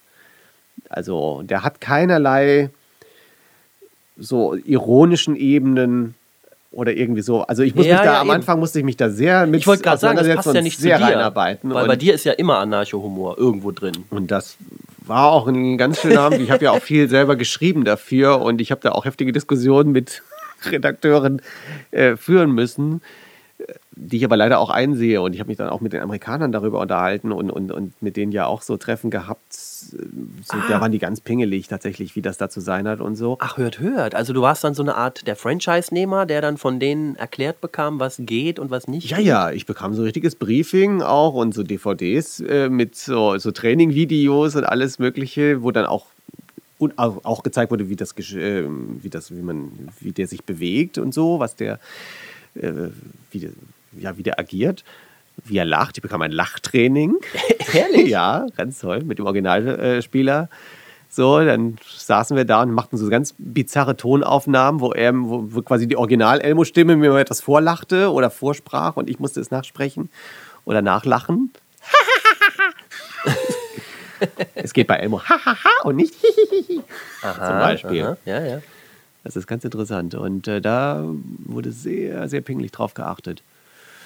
Und ich weiß nicht, was er ist. Also die Amerikaner, die fliegen voll auf ihn ab. Und äh, der, wie gesagt, Elmo ist bei denen ein Riesenstar. Und äh, bei uns kannte ihn, wie du ja auch, kein, kein Schwein kannte ihn, obwohl er so ein bisschen gab es ihn. So in so ein paar Sketchen tauchte er zwar schon auf und so, aber er war nie so eine Nummer eins. Äh, Und äh, was den Amerikanern natürlich auch ein bisschen auf den Keks ging, weil die natürlich auch gerne ein bisschen ihr Merchandising diesbezüglich hier so ein bisschen weiter ausgeschlachtet hätten und sowas. Äh, und äh, dann hieß es dann irgendwann, sie würden ihn gerne in Deutschland einführen. Oder ein bisschen präsenter machen, dass er halt auch ein bisschen re- repräsentativer für die Sesamstraße hier steht. Und dann wurde ich gefragt, ob ich Interesse hätte, das zu übernehmen. Und ich hatte es. so. Ist, glaube ich, da auch dann so der, das Ende eines langen Weges. Also das du, Ende eines Lebens. Nein, aber, ja, das war ihr Leben. Ja, es war tatsächlich so. Also ich war dann in New York eingeladen, da, das, das alles auch noch in New York. in New York auch das noch und das, das zu besuchen. Und das war wirklich so, da hatte ich wirklich so, das war vor zwei Jahren und da habe ich wirklich gedacht, so jetzt, ihr könnt mich jetzt erschießen. Ich wäre, ich würde jetzt mit einem Lächeln im Gesicht würde ich hier äh, verrecken. Das wäre jetzt ganz, Ja. wollte, ich wollte einmal in meinem Leben in dieser Jim Henson Werkstatt sein und plötzlich stand ich da so drin. Oh. Und ähm, das war wirklich für mich sehr emotional und sehr bewegend. Also ich musste mich da arg, also ich stand da, ich hatte ja einen Geschäftstermin da, aber ich stand da wirklich und innerlich war ich ein kleines Kind, was gerade am Heulen war vor, vor Glück. Weil ich wirklich dachte, das, das, äh, jetzt dann sah ich mich dann so wie so, einem- wie so einer Rückblende plötzlich so als kleines Kind da wieder in, in, irgendwo in Mainz im, vor dem Fernseher sitzen und auf diese Glotze gucken und plötzlich stehst du da drin und die ganzen der Kraft und das Krümelmonster stehen vor dir gerade und du darfst die auch mal auf die Hand nehmen. Du darfst, du darfst dein Kindheitsheld mal in den Hintern greifen. Wer hat das schon? Was will man mehr? Ja. Nee, aber äh, da fällt mir gerade noch was ein. Kurzes Thema anreißen, wenn, wenn es zu kompliziert ist oder ganz einfach. Mal gucken. Ja. Ähm, es, gibt ja auch immer so Figuren in der Sesamstraße, vor denen man eher auch eben Angst hat, wo du gerade sagst, Graf Zahl. Ist Viele hatten da An- gruselig. Ja, viele hatten da Angst vor. Habe ich, konnte ich nie verstehen. Hatte ich nie. Ich fand den langweilig. Also mich interessierte das nicht mit diesem Gewitter. Das habe ich nicht verstanden. Aber Ja gut, das ist Ja. klar, ja. Nicht nur das Gewitter, aber auch wie er aussah und Mhm. er war so. Ah. Ich meine, ich weiß nicht, die Kinder äh, im englischen Original hätten wahrscheinlich aber auch da doch hätten gleich reagiert, weil ich überlege gerade, weil es ist, da ist ja auch ein Wortspiel drin. Ne? Also The Count. The Count of ja, Count. The Count, The of Count Count. von Count. Also Count ist eben Englisch für Graf. Ja. Und eben auch für Zählen, also Ja. der Zahl. So, Zahl. und äh, das es geht ja im Deutschen verloren. Ich weiß nicht, ob die Kinder das hat so übrigens auch so einen haben. leicht deutschen Akzent im, im Original. Oh, oh. Aber nicht nur der, es gab ja auch schon ein paar Monster, die so riesig und so gruselig waren. Ja. Also, So gesehen ist das alles ein bisschen sanfter und weicher und lieblicher geworden, auch tatsächlich. Ja, also es ist aus pädagogischer Sicht ist man natürlich mittlerweile extrem, also sowohl im amerikanischen als auch im deutschen, ähm, also grundsätzlich beim Kinderfernsehen. Ich habe jetzt, es gibt ganz toll, ähm, es gibt von der amerikanischen Sesamstraße, haben die so DVD-Boxen rausgebracht, Sesame Street Old School. Äh, also wo dann so die allerersten Folgen äh, nochmal aus den 70ern oder aus den 60ern quasi nochmal veröffentlicht wurden auf DVD. Und es sind so definitiv, äh, wenn man die einlegt, bekommt so erstmal so eine Einblendung, diese, diese DVD ist nicht für Kinder geeignet. Nein. Äh, so und sinngemäß, so nach dem Motto, hier passieren Sachen, die heute nicht kindgerecht und pädagogisch wertvoll sind. Weil in irgendeinem Sketch Krümelmonster mal eine Pfeife im Mund hält und so. ah ja. Äh, und lauter so Sachen passieren. Und wenn Sie sich das mit Ihrem Kind angucken, sitzen Sie bitte daneben und erklären Sie es ihm und so. Aber es sind wirklich so DVDs, die dazu quasi an Leute wie mich gerichtet sind oder wie dich, äh, so, äh, die, wir nur alle irgendwie so was zwischen 30 und 40 sind, ähm, die sich das äh, dann angucken, weil sie damit aufgewachsen sind. Ja, aber da, klar, ich meine, äh, da die Pädagogik, die wird auch immer, äh, die wird sich immer weiterentwickeln. Also, und dann müssen sogar auch für Kinder gemachte Kunstwerke dann eventuell bearbeitet werden. Ich weiß gar nicht, äh, wie der Diskussionsstand ist bei äh, Astrid Lindgren, weil Pippi Langstrumpf äh, erwähnt ja immer mit Stolz, ihr Vater sei ein Negerkönig. Entschuldigung, dass ich das N-Wort gesagt habe. Ich versuche das sowohl im, in der Öffentlichkeit als auch auf der Bühne Nee, ich versuche es nicht nur, ich, ich sage es nicht, weil ich wirklich davon ausgehe, dass es besser ist, dieses Wort eigentlich bestenfalls als Zitat zu verwenden. Aus vielerlei Gründen, Ja, ja, das müssen wir ja, jetzt gar nicht erörtern. Ich will nur sagen, aber da siehst du halt, da wurde eine Diskussion geführt im Verlag oder vielleicht sogar in der Öffentlichkeit. Darf das in, darf man in diesem Astrid Lindgren Kunstwerk, was es Mhm, ja ist, rumfuhrwerken? Wäre sie damit einverstanden gewesen und so weiter und so weiter. Das ist interessant. Und das Komische ist aber auch, was ich finde, gerade beim Fernsehen, wenn du mal guckst, ähm, wie da manche Sachen immer noch gesendet werden, ohne dass äh, solche Diskussionen komischerweise aufbrannen. Also es ist ja, ich habe ja manchmal den Eindruck, so, äh, dass ja viele Eltern ihre Kinder immer nur mit dem konfrontieren wollen, mit dem sie selber groß geworden sind. Ja, so, ja. dann guck du die Sendung mit der Maus, guck die Sesamstraße, was ich Augsburger okay finde. Puppenkiste. Augsburger Puppenkiste und da guckst du die Biene Meier und die Heidi und den, und also all das, was man eigentlich, was wir früher gesehen haben. Da haben die immer den Eindruck, das habe ich als Kind gesehen, das ist gut und das darf man ein Kind auch gucken. Mhm. Jetzt muss man sich diese Sachen mal angucken, was da teilweise passiert. Ich habe vor einiger Zeit mir mal wieder äh, mehrere Folgen Pumuckel angeguckt. Meister Eder und sein Pumuckel. Was da teilweise äh, geredet und gemacht und getan wird. Auch schon allein Meister Eder sagt, auch das ist ein Neger. Ja. Äh, oder eben auch Meister Eder raucht. Pumuckl bekommt als Belohnung Bier angeboten. Ja, wenn du jetzt heute Abend brav bist, dann darfst du auch ein Schluck Bier haben. Und äh, bekommt Prügelstrafe angedroht. Ja, wenn du dir heute, heute nicht folgst, dann, äh, dann hau ich die Windel weich und sperr die drei Tage lang in Schubladen. So, das passiert alles heute immer noch im Kinderfernsehen. Okay, ja, ja. Und äh, ich denke, das, das, also ich finde das großartig auch. Also ich meine, ich habe das als Kind auch alles gesehen und ich rauche nicht und ich habe auch noch nie jemanden verprügelt Oder in die Schublade gesteckt. und äh, in Schubladen gesteckt. Oder? Ja, genau. Hatze! Ja, aber das stimmt. Ich bin da selber nicht, nicht genug drin in der Materie, ob das nun sinnvoll ist oder nicht, weil wir gerade auch davon redeten, irgendwie, dass man Angst hat vor den Monstern. Weil ich just irgendwie vor ein paar Tagen erst gehört habe, eine, eine wissenschaftliche Stimme zum Thema Märchen, die halt sagte, Märchen in ihrer, all ihrer Grausamkeit sind aber gut für die Kinder, weil sie sich da auch mit ihren Ängsten konfrontieren. So, und das letzten Endes äh, eine Verarbeitung in Gang setzt, die aber eben eine positive Entwicklung Und es Gang gibt ja setzt. immer eine positive Figur, die das wieder auffängt und die am Ende ja auch als Sieger da herausgeht in der, in der Regel. Also, ja, also bei den, das Böse wird ja, wird ja beseitigt oder wird in der ja Grimmschen besiegt. Bearbeitung, das muss man sagen, da ist ja jetzt, glaube ich, irgendein Jubiläum gewesen, Grimmsche Märchen oder Die 20 Grimm- Jahre Die Gebrüder Grimms Grimm. selber sind jetzt seit 200 Jahren aktiv mit ihrem Wörterbuch, keine Ahnung. Aber auf jeden Fall haben sie, haben sie die äh, extrem verändert.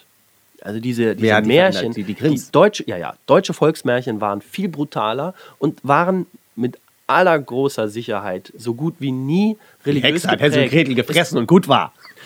In Wahrheit Zum. Beispiel. Nee, aber so, so krass ist das teilweise gewesen. Und insbesondere wurden natürlich ständig christliche Werte mit eingebaut. Also Hänsel und Gretel knien dann nieder und beten im Wald, dass sie gefunden werden. Das sind alles Dinge, die im Original nicht auftauchten. Also da Aber wurde woher einfach, Weiß, woher weißt, gibt es die denn irgendwo anders? Woher weißt du das?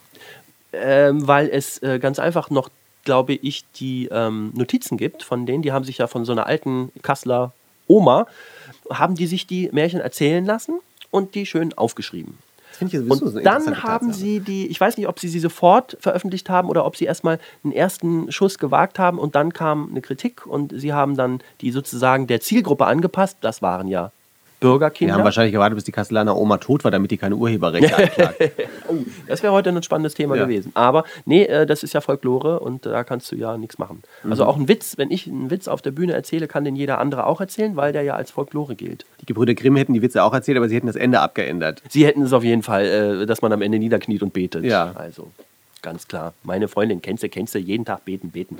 So, äh, nee, keine Ahnung. Aber das ist schon interessant, dass diese Märchen auch durchaus viel brutaler waren. Und ähm, du Ich stelle mir merkst gerade vor, wie die Grimms so zu Hause sitzen und dann das, das versuchen aufzuschreiben, was die, was die Oma ihnen erzählt hat. Sag mal, was hat die gesagt? Wie viele Zwerge waren das? Ja, ich weiß nicht, ich glaube zwei. Das klingt doch irgendwie nicht dramatisch genug. Machen wir sieben draus. So. Und dann, dann hat die in diesen Apfel gebissen. Nein, war eine Banane. war das ein Apfel? Bananen haben wir doch gar nicht. Nee, eine Rübe. Ach, Rübe klingt so blöd. Nimm Nee, Apfel. Nimm Apfel Apfel. ist Das ist cool. irgendwie besser, ja. Ich glaube schon, dass die teilweise auch Könnte man eine so schöne Serie draus machen. Ja, genau. Die, die, Grimm, die Grimmsche Wahrheit oder Genau, so. die Grimmsche Wahrheit. Wie die Märchen wirklich entstanden. Aber ich meine, machen wir uns nichts vor. Die Märchen sind brutal. Nicht nur, finde ich, äh, äh, Splatter, wie irgendwie dem Wolf wird der Bauch aufgeschnitten oder die Kinder werden gefressen, sondern auch die, ähm, die Grundlage von Hänsel und Gretel, dass die Kinder im Wald ausgesetzt Die haben ja auch alle werden. tote Mütter. Die haben ja alle immer böse Stiefmütter. Ja gut, das kann man ja noch irgendwie, das kann man noch verstehen. Gerade heute, Patchwork-Familien ist, glaube ich, für die so, Kinder das? geringste Problem zu sagen, ich mag die, die, die neue Mutti nicht oder, oder die ja, mag mich Kinder nicht. im Wald aussetzen ist auch irgendwie. Aber Kinder im Wald aussitzen ist echt heftig und äh, ich meine, das muss ja irgendwie auch eine Grundlage in der Realität gehabt haben. Und damals war das ja so, dass Kinder wirklich teilweise. Scharenweise durch die Wälder huschten und ausgesetzt nee, man hat ja haben. teilweise die Kinder, weil es zu viele waren, auch weggegeben als, als Sklaven im Prinzip. Ja. Ja. Also, äh, einfach irgendwo hin. Aber das kenne ich von mir. Äh, äh, du hast äh, selber, glaube ich, aber keine Kinder, sondern du musstest dann als Ich war so ein Kind. Ich äh, war ausgesetzt. Du wurdest äh, dann in die Schweizer Berge zum. Genau, und ja, dann äh, kam ich aber zu der behinderten Clara nach Frankfurt. zu meiner Tante Rottenmeier. Das ist ja auch nochmal. Das hat mich sehr geprägt. Heidi? diese bescheuerte, dieses Zurück zur Natur, glaube ich, hat, hat glaube ich, diese Serie am meisten in mir angefacht. Hat lange gedauert, bis ich das dann wieder abgelegt habe, aber einfach, das ist ja schon eine sehr, sehr naive Verklärung von, von der Bergwelt. Ne? Ich meine, Aber jetzt im Positiven oder im Negativen? Wolltest du dann auch in den Bergen leben? ich habe auf jeden Fall die Berge favorisiert oder überhaupt Na Natur. Das ist ja wirklich, äh, wann ist das entstanden, dieses Buch? Ich denke mal, Och, das ist schon tausend Jahre alt. Keine Ahnung. ich denke mal so zweite Hälfte 19. Jahrhundert, also typische, also so Hochzeit der Romantik, wo es halt wirklich in den Städten langsam dreckig wurde und die Leute gesagt haben, ach Mensch, so oben in den Bergen, wo keine Schlote rauchen und wo keine äh, Eisenbahnen langfahren, Eisenbahn hat tierisch viel Dreck gemacht. Tierisch viel. Musste mal, musste mal in Büchern lesen. Da- da- Das kannst du dir nicht vorstellen. Weil da so viel Kohle gebraucht wurde. Und die lag überall rum. Und da, wo die Kohle rumlag, da haben zum Beispiel in den Londoner Outskirts haben die ar- armen Menschen gewohnt und dann haben die besonders dreckig gelebt. Und es war echt eine schlimme Zeit. So, und dann kommt so ein Buch wie Heidi und sagt, ach, bis da oben in den Bergen. Ah, da- da, ist da das schön. Ne? Aber das nur am Rande. Da, das, ich wollte nur sagen, das prägt einen ja. Die, diese Serie, das war ja schon fast wie, wie so äh, äh, Gehirnwäsche, ne? weil man hat das jede Woche gesehen. Man hat diese Lieder auswendig gekonnt und du musstest ja zwangsläufig diese Werte auch übernehmen. Also, und ich glaube, Ist das so? Ich habe Heidi zwar auch geguckt, ich habe auch dieses Lied, wenn man, alt, wenn man Tanten von mir fragt, erzählen die immer mit Donne, wie ich mit einer, mit einer Spielzeuggitarre früher das Heidi-Lied inbrünstig nachgesungen habe. Aber wirklich geprägt hat mich das nicht, glaube ich. Ich weiß nicht, ich wollte, ich wollte, ich wollte immer in der Stadt leben. Vielleicht hat es mich insofern äh, geprägt, dass ich wie Frau Rottenmeier hausen wollte oder so. Ich weiß. Mama, ich möchte zu Weihnachten einen Rollstuhl. Aber ich, ja, weiß nicht. Also mich hat vielleicht nicht in der. Wahrscheinlich prägen einen. ein- Mich, ich glaube, dass einen Charaktere prägen. Und äh, eben Figuren tatsächlich. Das, was ich ja auch mache. Ähm, das ist ja auch mit Pippi Langstrumpf so oder, oder Biene Meier oder sowas. So dieses etwas, vielleicht dann mal die Re der Rebell sein oder die Rebellin sein oder sowas und da sich auch mal gegen etwas setzen und, und, und sich durchsetzen. Ich glaube, das ist das, das ist das, was man da so bewundert. Ob das jetzt äh, in den Bergen spielt oder in so einem bunten Haus oder auf einer Blumenwiese, ist letzten Endes wurscht. Ist nur Kulisse. Austauschbar, alles Ja. austauschbar. Ich, ist ja sowieso. Ich glaube, man hätte Heidi auch genauso gut umgekehrt darstellen können, dass es ein Mädchen in der Stadt ist, was da total glücklich ist und dann irgendwann in die- Berge zwangsverfrachtet wird. Wäre auch mal interessant, sowas, zu, das, das um die, die Anti-Heidi mal darzustellen. ja, ja. Wenn du mein Leben verfilmen, also ich würde, also wenn du mich in die Berge setzen würdest, das wäre, ich glaube, das wäre mein Tod. Verkümmern. Ja. Oder aus Tannenzapfen geile Puppen stopfen. Wahrscheinlich. Oder aus toten Schafen oder Ziegen. Hallo, ich bin der Almöhi. ich habe dieses Kind hier entführt.